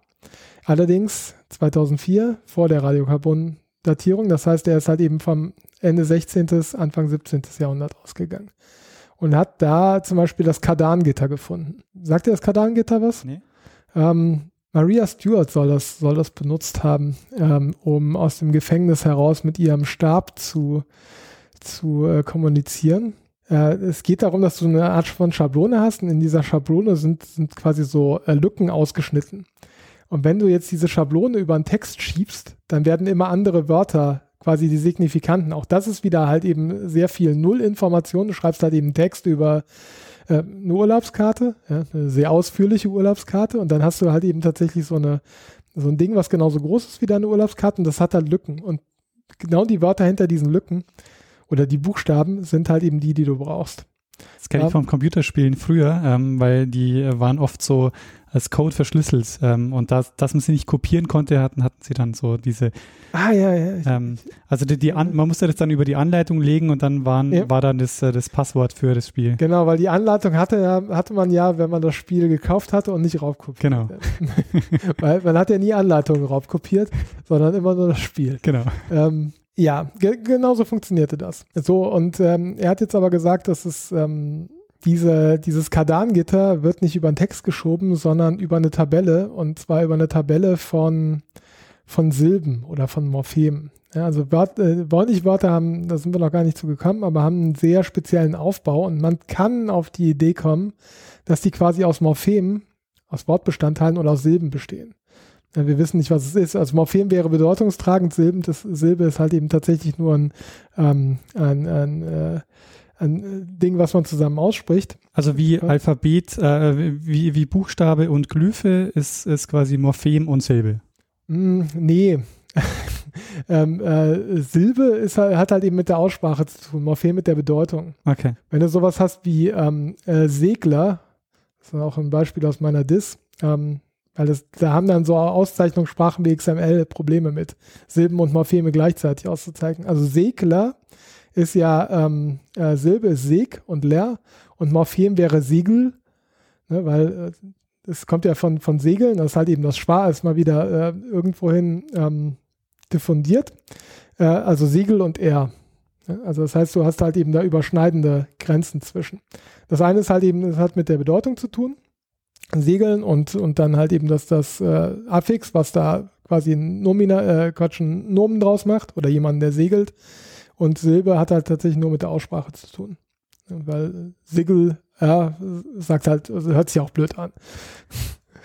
ähm, genau. Und ähm, ja, also Ruck hat da jetzt äh, quasi sein, sein Gitter gehabt, ne? so, so eine Schablone, wo Sachen ausgeschrieben waren und quasi eine riesige Tabelle von ähm, Wortbestandteilen. Und hat gesagt, okay, wenn man halt eben diese diese, diese Schablone da jetzt halt drüber schiebt, dann findet man immer wieder ein neues Wort. Und wenn man das, wenn man die Worte hintereinander schreibt, dann kriegt man sowas raus wie das Voynich-Manuskript. Höllisch komplizierte Methode, vor allem halt eben, weil sehr viele verschiedene äh, Eigenschaften dann noch nachträglich versucht hat zu erklären und halt eben mit Auswahl, dann muss man halt eben ganz genau wissen, von wo nach wo man halt eben dieses Gitter verlegt und was man dann nicht mehr benutzen darf. Sehr viele Sonderregeln. Es war ein innovativer Ansatz, vor allem der erste, der gesagt hat, okay, ich suche eine Methode, die mir völlig sinnlosen Text erzeugt, aber auf eine äh, Art und Weise regelhaft, dass ich dann, ähm, dass ich quasi einen Algorithmus habe. Also es ist nichts mehr als, ein Algorithmus, halt äh, ein großes, ähm, großes, äh, eine große Tabelle zu haben und da halt eben was drüber zu schieben in einer gewissen Reihenfolge. Ähm, einen interessanteren Ansatz, der ist was jünger, ist von Thorsten Timm, das erste Mal, glaube ich, 2014 publiziert. Da habe ich auch schon drüber geschrieben oder durfte ich als erster drüber schreiben, weil er hatte mir, äh, hatte mich damals angeschrieben. Ich hatte meine Disk schon draußen. Er meinte, was halten Sie von dem Ansatz? Ähm, und ich fand den gut, weil der halt eben mit so wenig auskommt. Der, ähm, na, den Namen durfte ich dann noch geben, eine Autokopistentheorie habe ich das genannt. Nämlich jemand, der von sich selbst die ganze Zeit abgeschrieben hat. Mhm. Und ähm, das kommt halt eben tatsächlich sehr gut hin. Das äh, quasi, also im Grunde kann man sich das so vorstellen, jemand, Mann oder Frau oder wer auch immer, hat initial quasi einen Satz hingeschrieben, also einen Satz ohne, ohne Punktuation, aber halt eben mit verschiedenen äh, Wörtern drin, mit, mit völlig neuer Schrift und hat dann diesen Satz immer wieder abgewandelt und halt eben Teilsätze übernommen und dann halt eben die auch wieder abgewandelt und ähm, sich halt ähm, eine bestimmten äh, bestimmtes System gehabt, aber auch sehr kreativ gewesen. Also halt ne, das, was halt eben genau äh, drüber steht, halt irgendwann mal nach unten übernommen, dann halt eben mal einen Buchstaben eingefügt oder eine Glyphe eingefügt, eine andere weggeschmissen. Und äh, Thorsten Timm hat eben dazu auch einen, ähm, einen Algorithmus erstens präsentiert, was noch nicht viel beweist, weil damals hatte man keine Maschinen, auf denen man Algorithmen laufen lassen kann. Daraus aber zum Beispiel auch eine, eine äh, schöne iPad-App gebaut, dass es jeder nachprüfen kann und sich sein eigenes Voynich-Manuskript quasi ähm, äh, beschreiben lassen kann. Und er kommt halt eben schon verdammt nah dran ähm, an die Eigenschaften und braucht halt tatsächlich sehr viel weniger Erklärung. Ja, und halt dieses, äh, was ich meinte, bei dir hört es halt irgendwann auf, kreativ zu sein. Du verfällst immer in die gleichen Muster. Durch dieses Abschreiben braucht man halt eben die, die Kreativität tatsächlich nur in der Abwandlung. Ne? Also halt eben mal das Wort verändern und dann halt eben wieder abschreiben und halt eben woanders gucken. Das heißt, das, die Methode beschreibt das schon ziemlich gut. Hat aber natürlich den gewichtigen Nachteil, dass das alles nur Quatsch ist und wir halt nie irgendwas Schönes aus dem Bonnig-Manuskript werden rauslesen können. Das ist ja generell wahrscheinlich ein Problem der Hoax-Theorie. Man kann die nie verifizieren, weil man, man kann, also man hat die damit verifiziert, indem man selbst so einen Hoax-Text verfassen kann, aber damit äh, ist es das auch schon. Genau, ähm, weil, also was, äh, ne, ein Algorithmus, der mir das Warnig-Manuskript genauso, aber halt völlig, völlig ohne Sinn nachproduziert, beweist halt tatsächlich gar nichts. Nur ist es halt tatsächlich momentan zumindest die, die Theorie, die, wie gesagt, ich habe, habe da gern Ockhams Rasiermesser, was ich vielleicht mal kurz für, für, für ein Jahr gehalten habe, gerne weitergegeben. Ne? Weil das ist halt tatsächlich eine schmale Erklärung. Und solange halt eben keiner kommt und sagt, ich habe aber hier eine Methode, wo ich vielleicht ein bisschen mehr Aufwand betreiben muss, aber dafür einen Text verschlüsseln kann, ähm, würde ich sagen, das ist halt im Moment die führende. Ja, aber was, was kann man schon verifizieren? Ne, in der Wissenschaftstheorie verifiziert werden kann halt eh nichts. Aber vielleicht kann man irgendwann diese Methode falsifizieren, indem jemand um die Ecke kommt und sagt, okay, ich habe jetzt quasi deine, deine Arbeit genommen, aber diese Abwandlung, die da gemacht werden in den einzelnen Übernahmen und in der, in der, in der Kopie, diese Abwandlungen sind genau das, was wir suchen an Bedeutungs, an Bedeutung, die wir da rausholen wollen. Das wäre meiner Meinung nach möglich, aber halt eben doch, da, da müsste sich tatsächlich jemand mal anschließen und sehr, sehr viel Zeit damit verbringen, ohne zu verrückt zu werden. Wäre denn diese Autokopistentheorie schon was, was äh, wissensmäßig ähm, im späten Mittelalter, frühen Neuzeit auch schon als Wissen da war? Also wäre das was, was die auch gemacht haben könnten damals? Mir ist kein anderes Beispiel bekannt, wo jemand so einen Text verfasst hat. Ja, warum auch? Also das ist natürlich halt eben auch eine eine Schwäche der Theorie. Warum macht man sowas? Warum schreibt man halt eben von sich selber ab und, und äh, schreibt halt ein Pergamentblatt nach dem anderen, macht halt eben auch noch Zeichnungen da drauf. Ähm, so für, für, für was? Also wie gesagt, mir ist, mir ist jetzt kein anderes Beispiel dafür bekannt, dass sich jemand selbst abschreibt immer wieder. Das ist irgendwie so, ist ja so, so wie Bart Simpson die Tafel vollschreiben. Immer mit dem gleichen Satz, nur halt immer, immer leicht abgewandelt. Das macht ja keiner eigentlich. Ja, es ist, ähm, gehört schon auch zu den, ähm, zu den seltsamen Dingen des Voynich-Manuskripts, dass es nicht noch mehr Texte da gibt, die auch ähm, ähm, so die, diese, diese Eigenschaften aufweisen. Also, dass wir wirklich nur dieses eine, dieses eine Werk haben. Ja, es ist halt eben tatsächlich ein Unikat. Und vielleicht das, vielleicht auch, auch eine, eine, eine Zeitbombe in der, in der Wissenschaftsgeschichte, was, was immer drin steht. Ja, Aber es ist eine Zeit, äh, die, die auch wahnsinnig prekär war in dieser, in dieser Hinsicht. Also das Pergament, die Tinte, das Wissen schreiben zu können. Also es ist jetzt nicht so, dass das eine Massenware gewesen wäre wie, ähm, wie, wie heute, ähm, wie, wie heute Papier oder so. Ja. Könnte natürlich auch sein, dass es jemand geschrieben hat, der gar nicht schreiben konnte und halt irgendwo mal Zeichen gesehen hat und die halt eben versucht hat, dann äh, tatsächlich nachzunahmen und dachte, dass das ist es halt jetzt. Oder Aber dann wiederum ähm, widerspricht es dem, dass man sagt, das würde mehr Regelmäßigkeit erzeugen. Das hält ja immer noch die Autokopistentheorie aus, glaube ich. Also dass äh, dieses von, von sich selbst abschreiben und dadurch halt eben die Regel, Regelhaftigkeit erzeugen, die wir halt kennen.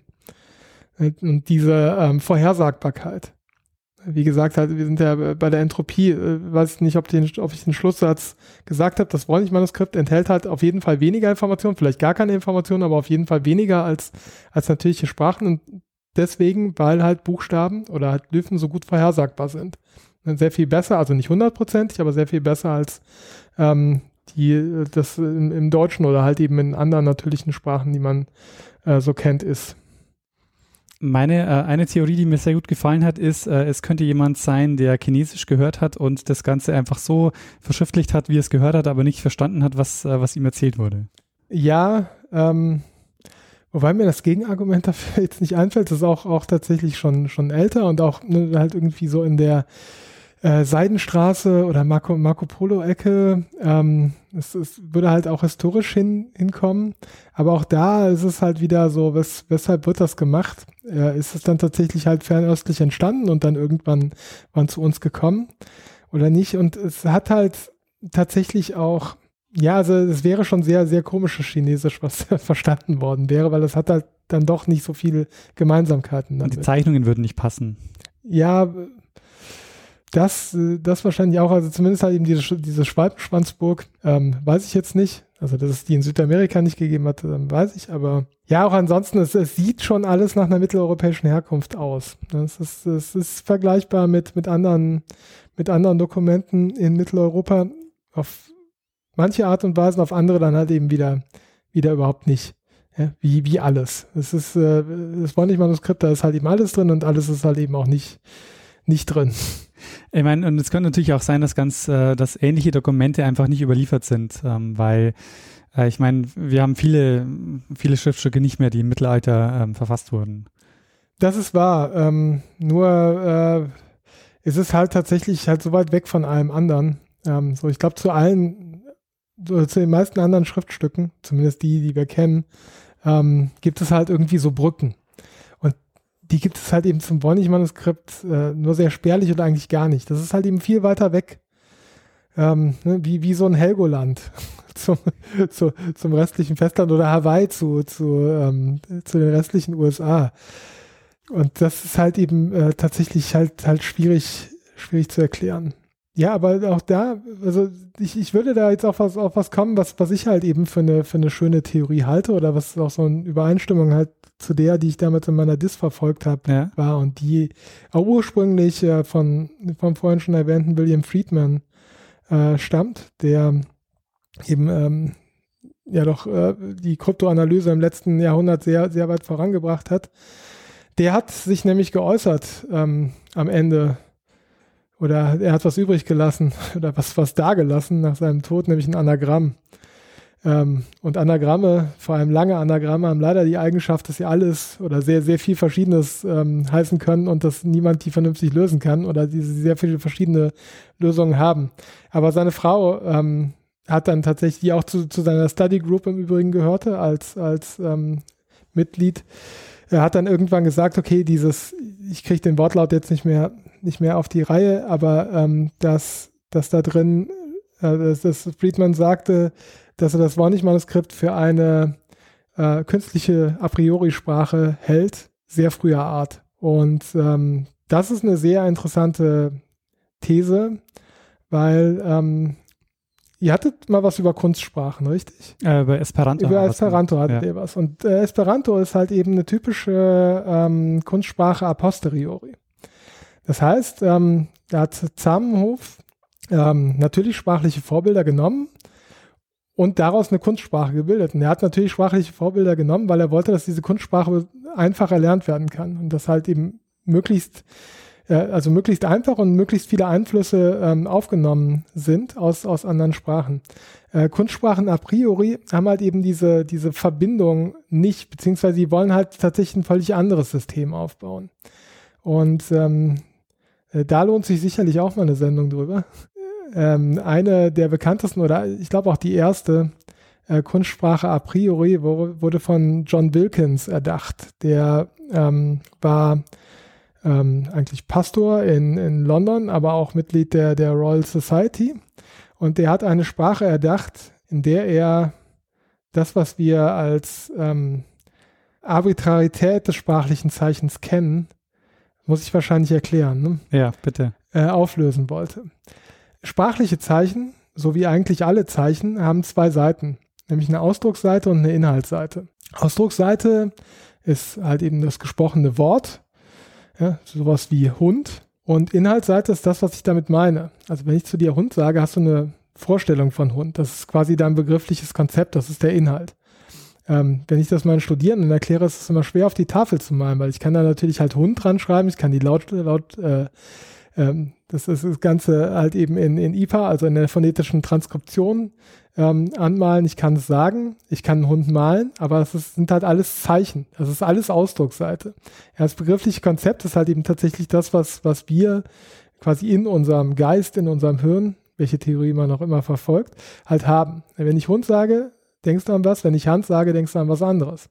Obwohl die beiden sich nur durch ein einziges Zeichen, nämlich U und A, unterscheiden, die selber nicht ähm, bedeutungstragend sind. Diese, diese, diese Zuordnung von Hund zu dem begrifflichen Konzept von Hund ist halt eben arbiträr. Ein Hund heißt halt eben Hund, weil sich die Menschheit irgendwann mal darauf, äh, in dem Fall äh, halt eben die, die Deutschen, beziehungsweise halt äh, im Englischen heißt es jetzt Dog, ähm, obwohl da gibt es auch Hound, hm? Hound, Hound of the Basketballs, wie auch immer. irgendwann ja. hat, hat sich ähm, hat, äh, wurde halt eben bestimmt, okay, Hund ist jetzt äh, eben dieses Konzept und Hand ist halt eben dieses Konzept hier an, am Ende meines Arms. Relativ ähnlich, haben nicht viel miteinander zu tun. Ähm, das ist halt eben diese, diese Arbitrarität. Ähm, es, es, gibt so ono, Onomatopoetika wie Kikeriki oder so, wo man versucht, Hände nachzuahmen. Ähm, wissen aber auch im, im Englischen heißt es Didgeridoo, glaube ich, oder was auch immer. Ja. Ne? Wobei Didgeridoo ist es halt das, auch, auch das Instrument, ne?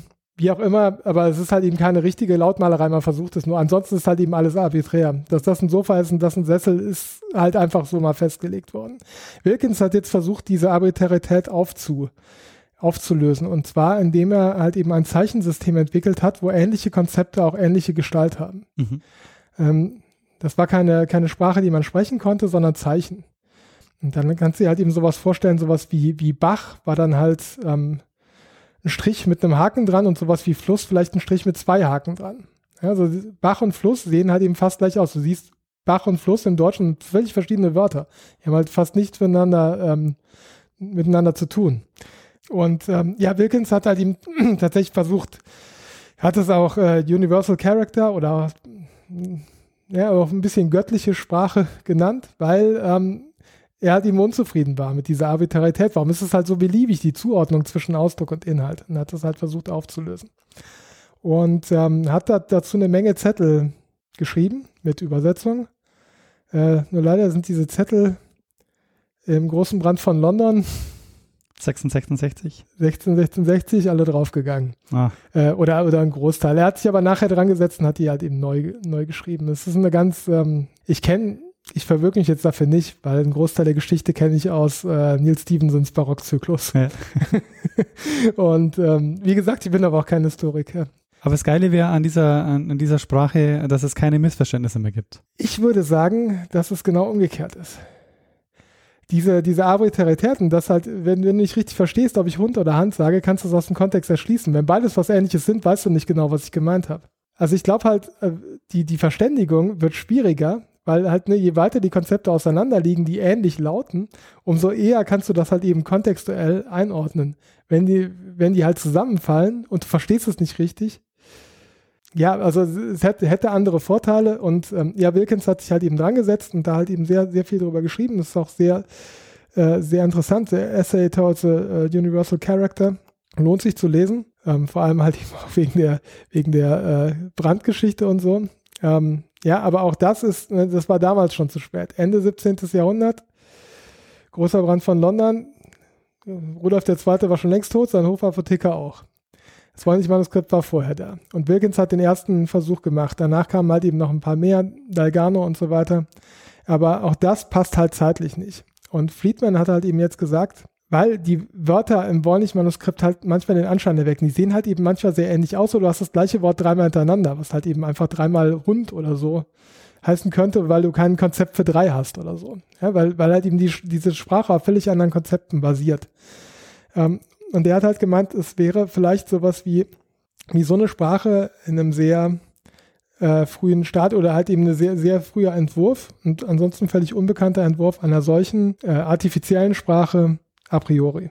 Und das fand ich halt ähm, ähm, super und habe halt gedacht, naja, also da habe ich mich halt in die Bibliothek vergraben und habe halt eben geschaut, so gab es da vorher wirklich nichts. Es gab eine ähm, schöne Abhandlung über diese Universalsprache von Gerhard Strasser ähm, und der fing tatsächlich halt früher an und hat halt eben gezeigt, es gab zwar keine Universalsprache, aber es gab schon Sachen, die ein bisschen so aussahen. Und eine davon war halt eben die, die ähm, dieser Abt Johannes Trithemius ähm, Anfang des, des 16. Jahrhunderts, also halt eben passend noch zur äh, vor vor, äh, vor, vor der Datierung, also von 2000, äh, äh, vor, vor 2009, weil der hat tatsächlich ähm, ja eine Chiffre erdacht, wo einzelne Buchstaben durch ganze Wörter ersetzt werden. Mhm. Und ähm, diese, diese Wörter, er, er hat da verschiedene Systeme erdacht. Das hat er einmal mit, mit Lat lateinischen Wörtern gemacht, so dass, also das kann man sich vorstellen wie so eine Tabelle. In den Zahlen hast du Buchstaben aufgetragen von A bis W in seinem Fall. W war da halt eben quasi das doppelte U. Nochmal ganz am Ende, das war der 24. Buchstabe. Zwei haben gefehlt, X und Y in dem Fall. Und I und J waren da, glaube ich, der gleiche. Also insgesamt haben wir, glaube ich, 23 Zahlen, was auch immer. Und dann hast du über diese 23 Zahlen hast du 123 oder 100 138 in der, in der Polygraphia 1, 138 Spalten, in denen du lateinische Wörter hast. Mhm. Und zwar in jeder Spalte die gleiche Wortart. Am Anfang ähm, Nomen, danach Adjektive, danach Verben, danach wieder Nomen und so weiter. Das Lateinische ist da ganz dankbar, weil da kannst du halt eben die Sätze aufbauen, wie du willst. Äh, musst halt eben nur immer auf den, auf den Kasus achten. Und wenn du dann ähm, halt einen Text verschlüsseln willst, musst du halt quasi den Text auflösen in die einzelnen Buchstaben und dann halt eben die aus jeder Zeile das Wort raussuchen, was du gerade brauchst. Und dann sieht dein Endergebnis so aus wie ein lateinisches Gebet, weil Trithemius hatte halt, äh, war wie gesagt Abt und ähm, äh, gläubig, ähm, da halt äh, quasi Vokabular aus Gebeten genommen. Dann hast du am Ende quasi ein Gebet erschaffen, was aussieht wie ein Gebet oder wohl auch ab und zu mal ein bisschen holprig wirkte. Ähm, aber du hast eigentlich einen Text damit verschlüsselt, der viel kürzer ist, weil du halt für jeden Buchstaben ein Wort gebraucht hast. Aber es sieht halt anders aus. Es gibt keine wirklichen Beweise, dass diese Chiffre jemals angewendet wurde. Ähm, aber äh, zumindest die mehr, dass die ähm, Byzantiner oder äh, aus Konstantinopel während der osmanischen Belagerung damit quasi ähm, Kassiba rausgeschmuggelt haben nach, nach Venedig. Ja, weil ähm, die Osmanen, denen ist das nicht, nicht aufgefallen, äh, dass es halt holprig ist. Ja, halt, verschickt jemand Gebete, ja lustig. Ähm, ich weiß es nicht. Äh, das ist nicht hundertprozentig verbirgt, aber zumindest gibt es die Geschichte, dass die da diese Chiffre in dieses System sehr, sehr viel Arbeit reingesteckt hat, weil er nicht nur einmal diese 138 Spalten, sondern danach auch nochmal über 120 in der Polygraphia 2 zusammengestellt hat. Ähm, also viel Arbeit reingesteckt hat, aber äh, seltenst angewendet worden, weil auch Hölle kompliziert. Ja, du brauchst halt dieses ganze Codebuch, um erstens zu verschlüsseln und zweitens halt eben zu entschlüsseln. Und man produziert wahnsinnig viel Text für wenig äh, Chiffre. Ja.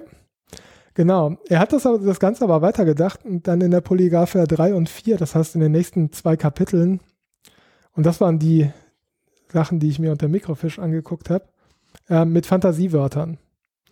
Und diese Fantasiewörter hatten eine ziemlich gut vorhersagbare äh, äh Buchstabenfolge. Und die hatten auch die gleiche ähm, oder eine, eine sehr, sehr ähnliche Wortlängenverteilung wie der Wornig-Text. Ja, auch in der Wortlängenverteilung ist der Bornig-Text nämlich ganz anders als natürliche Sprachen. Wenn du, wenn du Wörter zählst, äh, nee, Wortlängen zählst, ne, also halt eben Buchstaben pro Wort, was meinst du, was, wo ist der Peak im, im Deutschen zum Beispiel? Ich schätze mal, am häufigsten wird wahrscheinlich sowas wie der und und vorkommen. Man wird wahrscheinlich so zwischen drei und fünf liegen. Wenn du Tokens zählst, also der halt eben nicht nur einmal zählst, sondern so oft wie es vorkommt und und, ähm, dann hast du halt eben den Ausschlag bei drei. Ne? Also drei, drei Buchstabenwörter sind in, Deutschen mit Abstand am häufigsten. Wenn du aber jedes Wort nur einmal zählst, dann hast du halt eben den, den Peak bei, bei äh, sechs, sieben Buchstaben. Aber es gibt halt eben sehr viel mehr verschiedene sieben Buchstabenwörter im Deutschen als drei Buchstabenwörter. Das heißt, du hast halt eben einen sehr großen Unterschied zwischen ähm, der Verteilung, wenn du Types zählst und wenn du Tokens zählst. Und äh, das hat das Wort-nicht-Manuskript nicht. Ja, das ist halt eben egal. Und äh, außerdem hast du halt, äh, sind die Wörter meistens halt eben alle, äh, also es gibt kaum drei Buchstabenwörter, fast keine zwei Buchstabenwörter. Und wenn, dann sieht das so aus, als wenn das halt irgendwie da aus Versehen ein Spazier reingeraten ist oder so und das eigentlich zu einem anderen Wort gehört. Und das heißt, äh, du hast eine Normalverteilung, äh, die irgendwo den Peak bei, bei sechs, sieben Buchstaben hat und vorne und hinten halt einfach so runtergeht. Und im Deutschen hast du halt eben so eine, so eine schiefe Verteilung, weil halt eben drei Buchstabenwörter so häufig vorkommen. Ähm, ja, und das gleiche hast du halt eben auch bei dieser, bei dieser Polygraphia 3 Chiffre. Und das, das ist das, wo ich halt eben die manuelle Strichliste gemacht habe und hatte halt eben dann diese Normalverteilung über die Wortlängen und dachte halt so, das ist aber jetzt ist aber jetzt schön. Das haut ja genau hin. Das sieht ja genauso aus. Ich hatte halt eben die Idee gehabt, nachdem ich Strasser gelesen hatte, diese äh, Geschichte der Universalsprachen. Und ähm, aber wurde dann halt äh, da, davon überzeugt und war dann halt tatsächlich, tatsächlich auch infiziert. Und habe halt gedacht, jetzt musst du aber mal halt eben das weitere gucken. Jetzt musst du davon halt eben auch die Entropie messen. Dann musst du dir halt eben eine Operationalisierung ausdenken. Wie kriege ich aus der Chiffre, weil die wurde tatsächlich nie angewendet wohl, diese Fantasiewörter. Äh, wie kriege ich daraus einen Text? Und wie messe ich dann diesen Text? Und was ist halt eben tatsächlich ein Text, den ich damit äh, produzieren kann, ähm, äh, wo ich versuche ähm, mit äh, halt eben auf das einzugehen, wie damals ein Text hätte produziert werden können und so weiter. Und ähm, ja, das, das war halt eben sehr, sehr spannend. Und das war halt eben auch, auch sehr schön, weil ähm, ne, ich fand, damals kam das am nächsten dran. Und ich hatte halt tatsächlich was gefunden, was wie eine Universalsprache aussah, aber in Wirklichkeit eine Chiffre war und halt eben zeitlich damals auch noch gepasst hat. Damit der, mit der C14-Methode ist das Ganze nochmal 70 Jahre nach vorne gerückt und da war halt eben Tritemius auch schon wieder zu spät. Den Text, den du da produziert hast, ähm, hätte der die Eigenschaften gehabt des äh, Voynich-Manuskripts? In großen Teilen ja. Also das habe ich ja in meiner Diss halt tatsächlich dann auch dargelegt, dass ähm, der halt eben tatsächlich überall näher dran kam ähm, an das Voynich-Manuskript als halt eine äh, jede natürliche Sprache, die ich da eben mit, mit einbezogen habe. Nicht, nicht hundertprozentig ja? wieder, weil ne, es sind halt, ähm, äh, Tritemius hat die Chiffre tatsächlich auch mit lateinischen Buchstaben wieder ähm, verfasst, ähm, hat aber andererseits dann in der Polygraphia 6 mit anderen Alphabeten, mit, Fränk also mit selbst ausgedachten, fränkisch zugeschriebenen Alphabeten ähm, experimentiert. Das, das, heißt, er hat sich auch Buchstaben ausgedacht. Das heißt, eigentlich ähm, aber wie immer beim Wollnich-Manuskript, man konnte sich halt eben aus der Polygraphia, die das erste gedruckte Buch zur Krypto Kryptographie überhaupt war, 1506 wurde die verfasst und halt eben auch kurz danach gedruckt.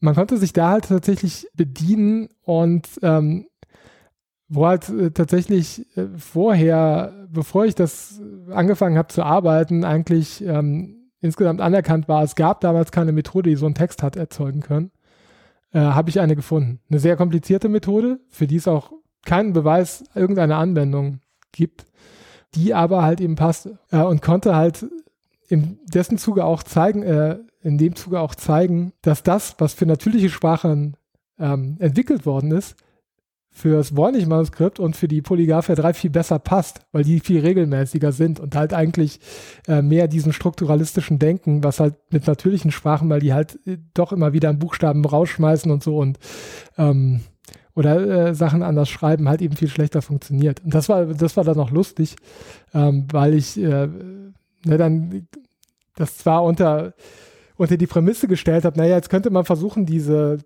wenn es tatsächlich so eine Polygraphia 3 Chiffre ist, um die lösen zu können, muss ich die Tabellen rekonstruieren. Um die Tabellen zu rekonstruieren, Trithemius hat halt eben eine, eine bestimmte Abfolge gehabt oder Regelmäßigkeiten in diesen Tabellen und die sind halt tatsächlich über, über klassische strukturalistische Tests ähm, ganz gut nachahmbar und habe das dann halt quasi gemacht und das hat halt eben super gepasst, aber ich konnte halt trotzdem aus dem Voynich-Cheese jetzt keine Tabellen rekonstruieren und es lösen. Das war aber auch gar nicht der Anspruch. Aber das wäre sozusagen eigentlich die einzige Möglichkeit, um das zu beweisen, wäre, man müsste diese Tabellen rekonstruieren, aber aus dem Text selber ist es wahrscheinlich unmöglich. Solange keiner mit einer, mit einer Idee und sehr viel Arbeitswillen da dran geht, ähm, ja. Ich, ich würd, würde nicht sagen, dass es unmöglich ist. Also vielleicht, vielleicht ist es halt tatsächlich nur eine Idee weit weg. Aber es ist ja, ne, wie, wie gesagt, überhaupt nicht sicher, ob es sowas halt überhaupt ist. Und ich würde halt jetzt sagen, nein, also Thorsten Tims Ansatz ist halt eben der, der ähm, mir plausibler erscheint. Ja, und äh, ob da jetzt jemand so eine Menge Arbeit reinstecken will oder, aber vielleicht braucht man auch nur mal halt eben so eine, so eine Heureka-Idee in der Badewanne. Aber Trithemos ist der erste, von dem wir wissen, dass er, mm, dass er so ein, dass er ein kryptografisches Buch, äh, dass er ein Buch über Kryptographie geschrieben hat. Nee, ähm, das erste, was gedruckt wurde. Okay. Ähm, also krypto, kryptografische Bücher gab es schon vorher.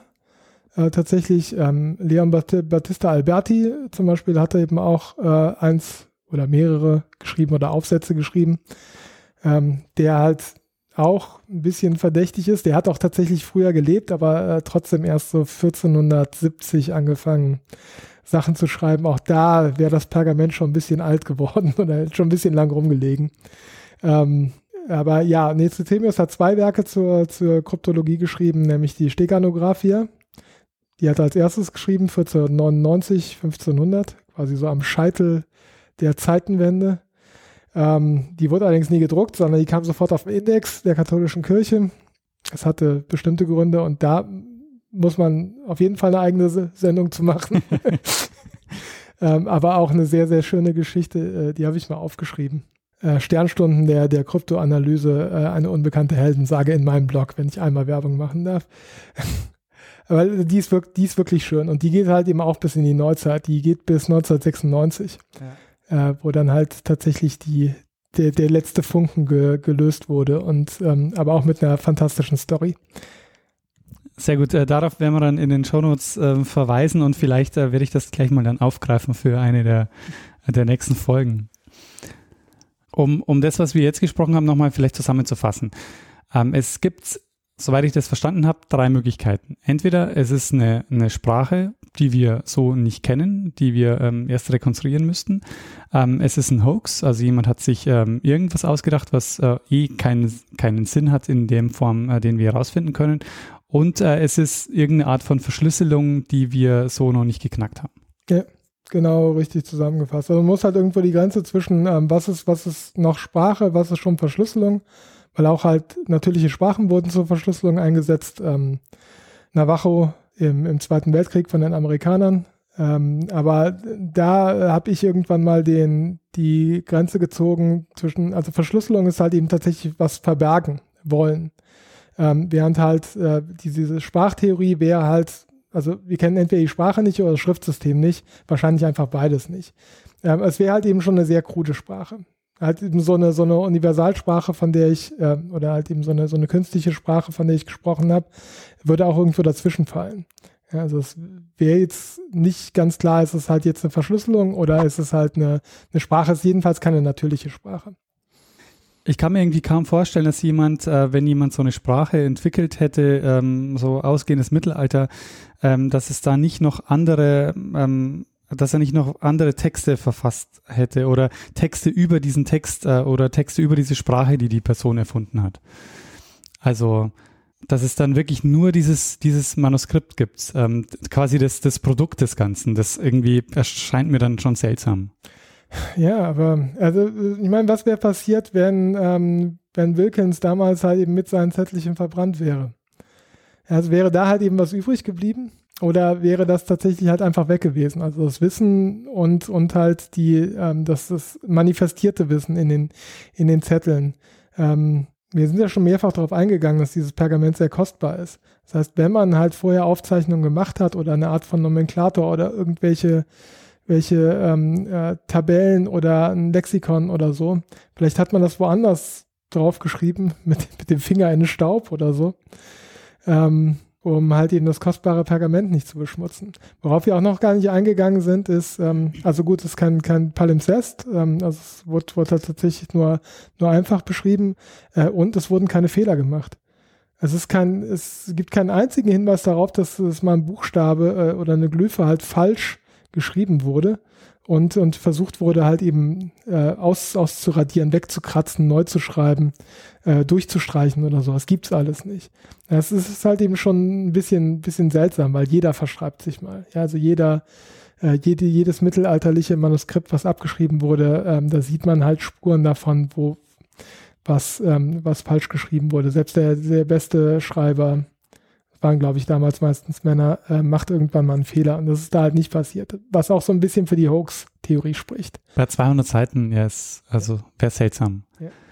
Wo, wobei es aber auch, ähm, ja, man hat ja das Gefühl, es muss auch ein Stück weit ja ähm, eine Übung vorliegen. Ich meine, 200 Seiten so zu, zu beschreiben, und die Fehler muss ja wahnsinnig viel Zeit ähm, auch in Anspruch genommen haben. Ja, ich meine, Fehler ist ja äh, relativ. Du kannst ja nur Fehler machen eigentlich, wenn dein Text was bedeutet. Wenn der Text nichts bedeutet, äh, gibt es eigentlich keine Fehler. Ne? Also wenn du halt tatsächlich so eine, so eine Autokopie hast, wo du sowieso dauernd abfallen, dann sagst du, oh, jetzt wollte ich eigentlich anders abfallen, ich habe es jetzt halt so gemacht. Gut, dann schreibe ich das gleiche Wort halt eben nochmal dahinter.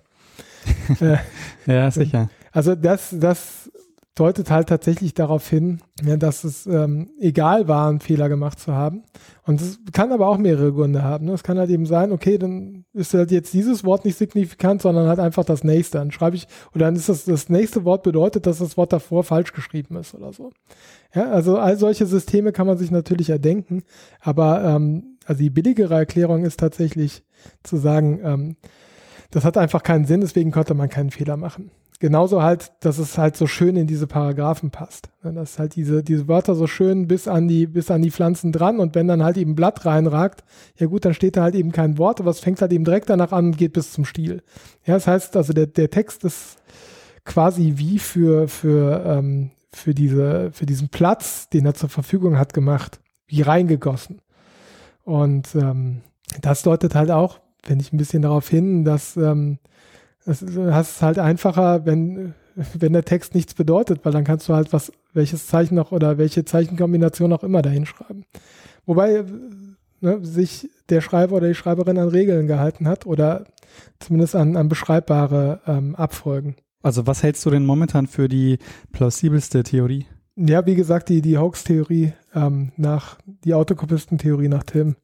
So, den habe ich auch letztens nochmal getroffen. Es ist halt auch immer nett, sich, sich mit ihm auszutauschen, weil ähm, wir sind auch noch gar nicht auf die Warnig-Community zu, zu sprechen gekommen, die halt äh, nicht immer so einfach ist. ähm, wobei ich mich da auch ein bisschen, ein bisschen raushalte. Äh, aber ansonsten gibt's da halt echt viel, viel Basserei, weil jeder hat irgendwie seine Theorie und äh, will die von, und macht halt eben die von, vom anderen schlechter. So kommt es mir manchmal vor.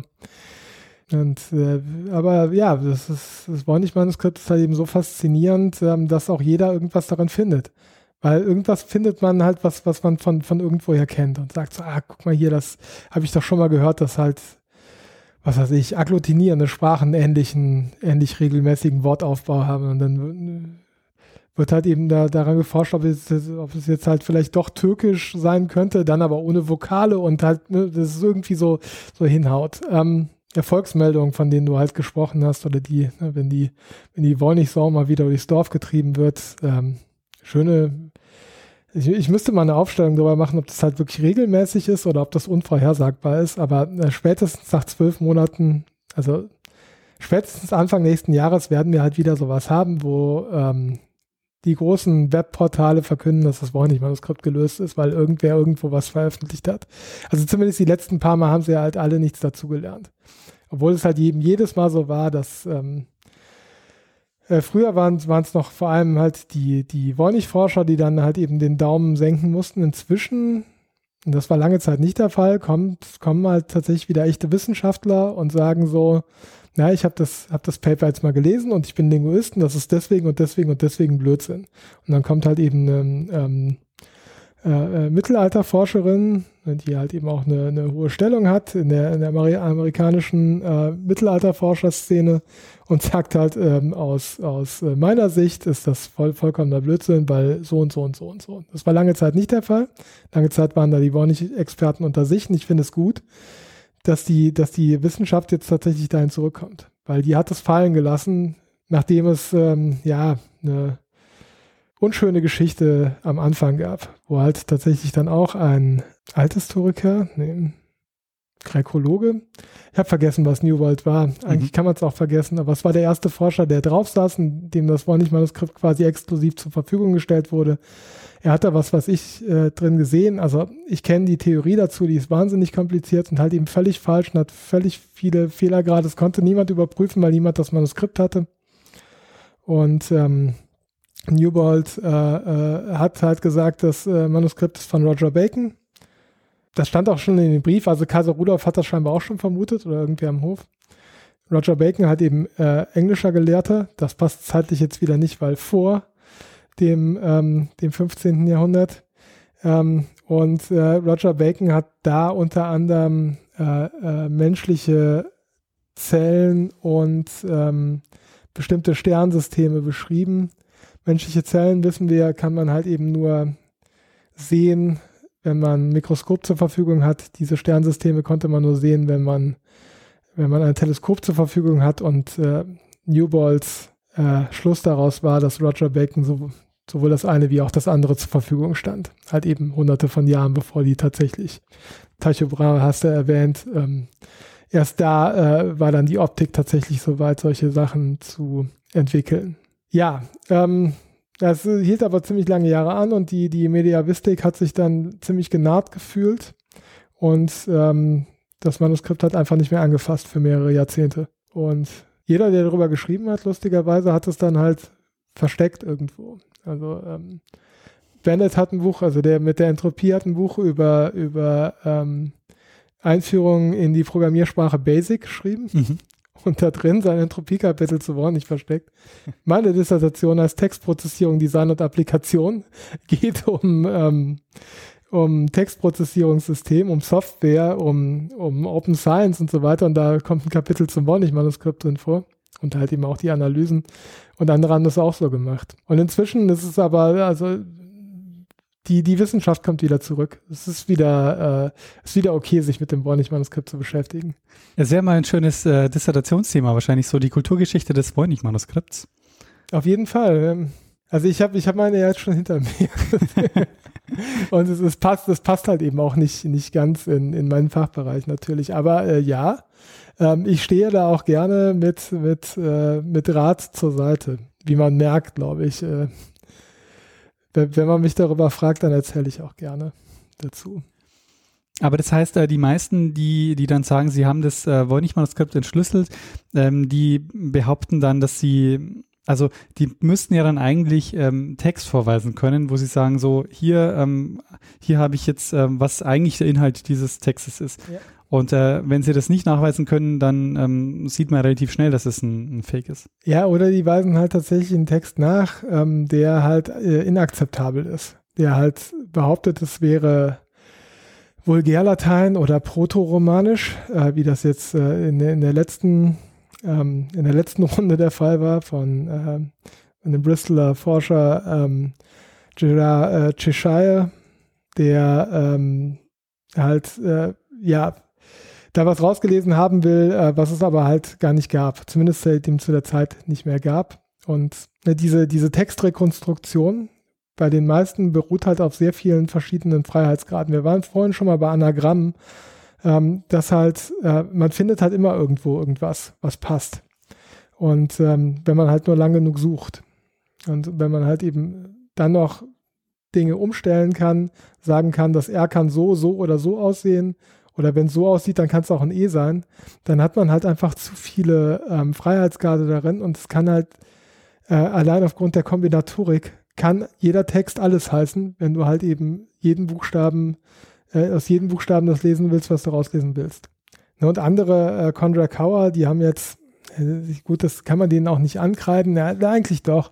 Weil eigentlich haben die so ähnlich wie ich eigentlich über was anderes geschrieben, nämlich über zwei Methoden aus der Kryptoanalyse, die auch sehr gut waren, auch auf, zur Auflösung von Anagrammen.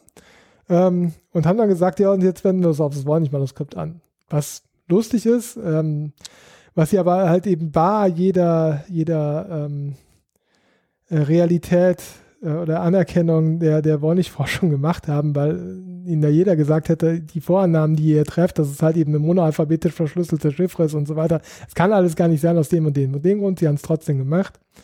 Haben dann tatsächlich auch ähm, ähm, über Anagrammmethode, habe ich dir schon gesagt, hat, ist es sehr, sehr mehrdeutig, was da rauskommt, ähm, einen Text produziert, den sie nicht lesen konnten, war nämlich Latein. Da haben sie, haben sie ähm, ein, äh, des Lateinmächtigen gefragt und er hat gesagt, er ist kein Latein.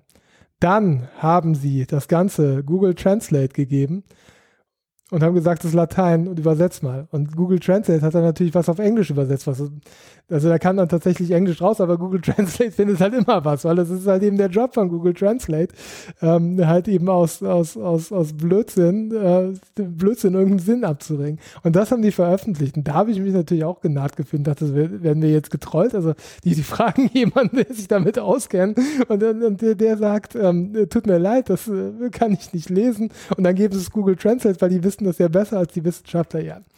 Ähm, aber das ist auch nur eine der, der 100.000 äh, lustigen Blüten. Ja, wie gesagt, eigentlich hatten sie zwei ganz gute Algorithmen, äh, die dann auf das Warnig-Manuskript äh, anzuwenden, dann halt eben zu publizieren in der, in der ähm, Zeitschrift beziehungsweise in Proceedings zur einer Computerlinguistik-Tagung, die sehr angesehen ist. Und wo das Peer Review halt nicht gesagt hat, so, ey Leute, ähm, äh, mag ja ganz lustig sein, aber es wurde dann halt eben nicht als Hoax gelesen.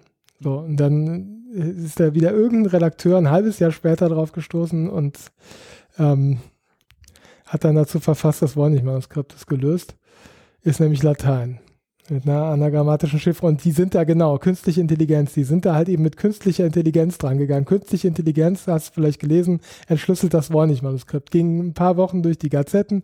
Ich habe halt eben sofort was dazu geschrieben im Blog, äh, Klaus Schmee eigentlich auch, halt ähm, äh, Lisa Fagan Davis dann, dann auch und haben halt eben alle gesagt, Blödsinn, Blödsinn, Blödsinn. Irgendwann wird das wieder eingefangen und aber es hat halt eben keinen dran, dran gehindert, halt ein, paar Monate später ähm, das nächste, nächste Wörnig-Manuskript ist gelöst ist, raus, rauszuhauen und halt eben an keinem einzigen dieser Ansätze, die jemals in der Tagespresse aufgetaucht sind, also nicht bei Conrad Hauer, nicht bei ähm, Gibbs, der durfte im Times Literary Supplement, eigentlich auch ein halt eben an, angesehenes äh, äh, äh Bücher, Bücherbeschreibungs äh, äh, äh, veröffentlichen.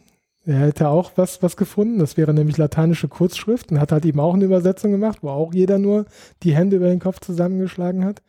Und dann jetzt halt eben das Neueste ähm, aus, aus Bristol und da war halt eben überall nichts dran. Also nicht die Spur. Die haben halt, und das, das Schlimme daran ist, es wird halt eben noch, die Wollnich-Forschung wird kein Stück weitergebracht mhm. durch, durch diese Veröffentlichung, weil die ausschließlich halt eben ihren, ihren eigenen Mist ähm, zusammengebacken haben, ohne Rücksicht darauf zu nehmen, was halt eben tatsächlich schon feststeht für das Manuskript. Und auch äh, halt eben das Ganze nicht, nicht weitergebracht haben. Hältst du es für realistisch in den nächsten Jahrzehnten, dass mal jemand äh, auf eine Idee kommt, die tatsächlich einen Durchbruch äh, bringt? Ich muss mir Zeit nehmen für die Antwort. Ich bin ein schlechter Visionär, habe ich schon ein paar Mal gesagt. Ähm, es kann sein. Also ich, ich würde, würde mir auch wünschen, ähm, dass es, dass es tatsächlich nicht dieser, dieser äh, Hoax ist, dass es tatsächlich eine Inhaltsseite gibt. Ne? Wo wir vorhin bei Ausdruck zur Inhaltsseite war, die, diese Hoax-Theorie heißt nichts anderes als das, es gibt nur Ausdruck, es gibt keinen Inhalt. Das Ganze bedeutet nichts. Das Ganze ist halt nur, nur Schrift ohne, ohne Sinn dahinter. Gut, ich finde das nicht, nicht unbefriedigend, aber unbefriedigend ist, weshalb macht jemand sowas? Aus welchen Gründen kommt das hin? Ich meine, gut, darüber könnte man auch forschen. Also hatte jemand vielleicht äh, psychische Probleme oder so? Oder ähm, Visionen? Gibt es da einen Unterschied zwischen beiden? ähm, Äh, das, das wäre dann interessant, aber wirklich, wirklich schön wäre, wäre doch tatsächlich das Ganze hätte tatsächlich noch einen Inhalt, den wir irgendwann entdecken könnten. Also ich gebe eigentlich nicht viel drum, dass der Inhalt dann irgendwie bahnbrechend ist und da was drinsteht, was, wo wir schon äh, jahrhundertelang gesucht, nachgesucht haben und uns ewige Glückseligkeit bringen wird. Ähm, weil tatsächlich halt die, die meisten dieser Chiffren dann sehr, ban die dann irgendwann gelöst werden, sehr banale, äh, banale Sprüche nur ähm, für einen bereithalten. Aber es wäre halt eben zumindest was, was zu entdecken. Und das, ähm, also als Wissenschaftler ist man immer so ein bisschen Entdecker und hat halt ne, diesen, diesen Entdecker-Forschergeist. Und das wäre schon, wäre schon schön, wenn es so wäre. Ob man dann, also das müsste erstmal der Fall sein, ob es dann jemand, jemanden gibt, ob es überhaupt prinzipiell möglich ist, dahinter zu kommen. Und ob es dann jemanden gibt, der ähm, oder die die richtige Idee hat, sind halt tatsächlich so drei, drei Unbekannten. An, da kann man jetzt halt eben so ein bisschen dran drehen, ist das wahrscheinlich, ist das nicht wahrscheinlich. Ich halte es für wünschenswert. Andererseits ist aber auch die Wornig-Manuskript-Forschung an sich schon so viel, so lustig und so, so, so, so, so tief teilweise. Und man kommt mit so vielen, mit so vielen wissenschaftlichen Gebieten und ähm, so vielen lustigen Geschichten in, in Berührung, dass es halt auch so schon eine Freude ist. Also es muss gar nicht sein, aber es wäre noch so ein Sahnehäubchen drauf. Siehst du, meine Kulturgeschichte des Wollnich-Manuskripts, yeah. das wäre es eigentlich. Und ich, ich glaube auch, also so wie ich jetzt dich ähm, und das, was du erzählt hast, verstehe, habe ich auch das Gefühl, dass das auch der Schlüssel des ähm, Manuskripts wäre. Gar nicht so sehr den Inhalt rauszufinden, sondern rauszufinden, was denn der Kontext dieses Dings ist. Warum wer das Ding verfasst hat, ähm, um, um Geld zu verdienen oder um sich einen Scherz zu machen. Also, also um, um rauszufinden, ähm, warum eigentlich und gar nicht so sehr was. Also es ist äh, auf jeden Fall halt auch eine, eine Forschungsrichtung, in die man noch gehen kann. Also es wurde halt, da wurde tatsächlich auch in den letzten Jahren viel gemacht. Also es war beim äh, René Sandbergen, der auch eigentlich, glaube ich, bei der ESA arbeitet, bei der Europäischen Weltraumagentur. Will aber auch nichts Falsches sagen. Ähm, der sich halt auch mehr in seiner Freizeit damit beschäftigt. Der ist halt sehr viele Archive durchgegangen. Der hat unter anderem auch diesen Brief von Barisch und Kircher gefunden, diesen zweiten. Und inzwischen sind halt eben auch noch mehr aufgetaucht. Das heißt, diese, da sind wir, sind wir relativ weit in der Korrespondenz zwischen äh, im, im frühen 17. Jahrhundert. Und können das halt ganz gut rekonstruieren. Wer hat da was gedacht und an wen gesendet und ähm, sich, sich für was bedankt oder, oder gegen wen intrigiert. Ähm, aber davor ist es halt noch, ne? also das, das wäre halt tatsächlich mal interessant. Wo kommt das Ding, wie kommt das Ding dahin? Und das ist aber halt völlig, äh, völlige Spekulation. Wie gesagt, da gibt es auch viele Geschichten, aber die, die sind zu lang und zu weit Gibt es noch einen Punkt ähm, zum Voynich-Manuskript, wo du das Gefühl hast, den haben wir vergessen, der wäre aber echt wahnsinnig wichtig. Wenn man schon über zwei Stunden über das Thema spricht, dann sollte das auch genannt sein. Ja. Nee, ich glaube, ich äh, habe jetzt, äh, wir haben jetzt zwei Stunden geredet und ich habe schon ganz vergessen, wie wir angefangen haben. wir haben über dich und, äh, ja, über, ja, und die Computerlinguistik gesprochen. Ja, da hast du recht. Nee, ich glaube, ähm, ich habe eigentlich alles, äh, nicht alles Wichtige, weil es gibt gibt's zu, zu viel Wichtiges. Ich würde halt ähm, tatsächlich Leute, äh, die sich dafür interessieren, es gibt sehr gute populärwissenschaftliche Bücher auch darüber. Ähm, es gibt viele Blog-Einträge, also man kann sich halt tatsächlich informieren über das Morning-Manuskript. Ich habe jetzt auch das erste Mal nach, nach zehn Jahren, nachdem ich meine Dis, äh, nee, nachdem ich das erste Mal das, das Warnig-Manuskript ähm, in den in Betracht gezogen habe, äh, das erste Mal einen Kurs dazu gegeben und habe halt eben Studierende auch mal die Theorien lesen lassen und halt beurteilen lassen. Das hat sehr gut geklappt. Die haben sich alle sehr schön darauf eingelassen, weil es gibt sehr viel Material online. Ähm, vielleicht schaffen wir es auch, den Wikipedia-Artikel im Deutschen was, was besser zu machen, jetzt noch im Ausklang des ähm, Seminars. Das ist aber ein guter Startpunkt, auf jeden Fall. Ähm, und es ist, also es lohnt sich auf jeden Fall weil man halt überall, überall äh, reintauchen kann. Ja, jede, jede Geschichte, die sich um das Bornig-Manuskript rankt, äh, hat so ein, hat noch irgendwo einen Tiefgang und man stößt dann völlig woanders drauf. Ja, man landet halt eben am, äh, am, am Hof äh, Kaiser Rudolf äh, des, des Zweiten, der halt eben selber schon eine sehr äh, ambivalente Gestalt war und halt sehr den Wissenschaften, sehr, sehr den Mystiken zuge, zugetan war, aber halt auch ähm, ähm, sehr melancholisch war und ähm, äh, allein, allein halt eben in der Zeit ein bisschen rumzustreifen, macht, macht schon wahnsinnig Spaß. Oder halt Universalsprachen, super, super interessante Geschichte, die sich halt nie durchgesetzt hat, wo vielleicht aber vielleicht nochmal ein neuer Anlauf genommen wird. Und ähm, auch, auch so Pergamentkunde. Ja. ähm, das habe ich auch nur aus einem schmalen Band, weil ich musste ja dann was darüber wissen. Ähm, aber hatte jetzt nicht die Zeit, ähm, da ein ganzes Studium zu, zu absolvieren und habe hab dann aber tatsächlich mit äh, Leuten hier an der TH, die es auch machen, gesprochen.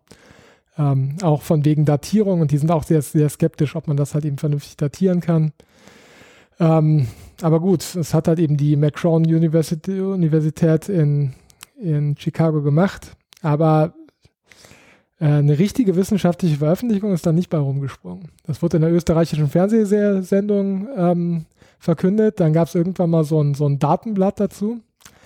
Aber es ist, äh, die Beweislage ist da sehr dünn. Aber trotzdem gehe ich jetzt mal davon aus, dass das mehr oder weniger stimmt. Ja, aber äh, auch das habe ich aus persönlicher Kommunikation ausgehört, dass man diese C14-Methode so spätestens halt eben seit, seit der Neuzeit halt eben nur noch ungern anwendet, weil da zu viele äh, Variablen mit reinspielen. Haben halt eben die Menschen angefangen, fossile Brennstoffe zu verbrennen und das äh, stört, stört die CO2-Bilanz. Verstehe, das heißt, auch da kann man, ähm, wenn man die nochmal messen würde, käme man vielleicht auf andere Werte. Ja, die haben jetzt gesagt 95 Prozent, das ist für Physiker ist das nichts, ja, um das Higgs-Boson zu, zu, zu beweisen, braucht man ganz andere Signifikanzen, das ist jetzt die, die einfachste, aber ähm, ja, auch drumrum. Also, dass es halt erst im, im 16., im 16., 17. Jahrhundert ähm, gemacht wurde, ist, ist doch sehr unwahrscheinlich. Aber es ist nicht ausgeschlossen. Ja, Wissenschaft ist immer Aussagen von Wahrscheinlichkeiten. Und ja, dass, dass man Yale nochmal dazu kriegt, nochmal eine C14-Methode zu, äh, anzuwerfen, glaube ich nicht, weil dann müssten sie wieder Stücke davon abschneiden. Die Tinte kann man nicht analysieren, deswegen, weil man zu wenig Material hat. Die müsste man halt eben fast ganz abkratzen, um genug Material zu haben. Und das wird natürlich keiner machen. Ähm, ja, und deswegen arbeiten wir mit sehr vielen Unbekannten, aber also wenn jetzt keiner mit dem Text weiterkommt, äh, ist, stimme ich dir ja vollkommen zu, wäre halt Forschung in der Umgebung mal angesagt. Also halt tatsächlich mal zu versuchen, ähm, rauszukriegen, wo kommt das Ding her und finden wir irgendwas, was das irgendwann mal erwähnt? Oder ist das tatsächlich für 200 Jahre in der Schublade verschwunden und dann ausgekramt worden und an Kaiser Rudolf verhökert? So.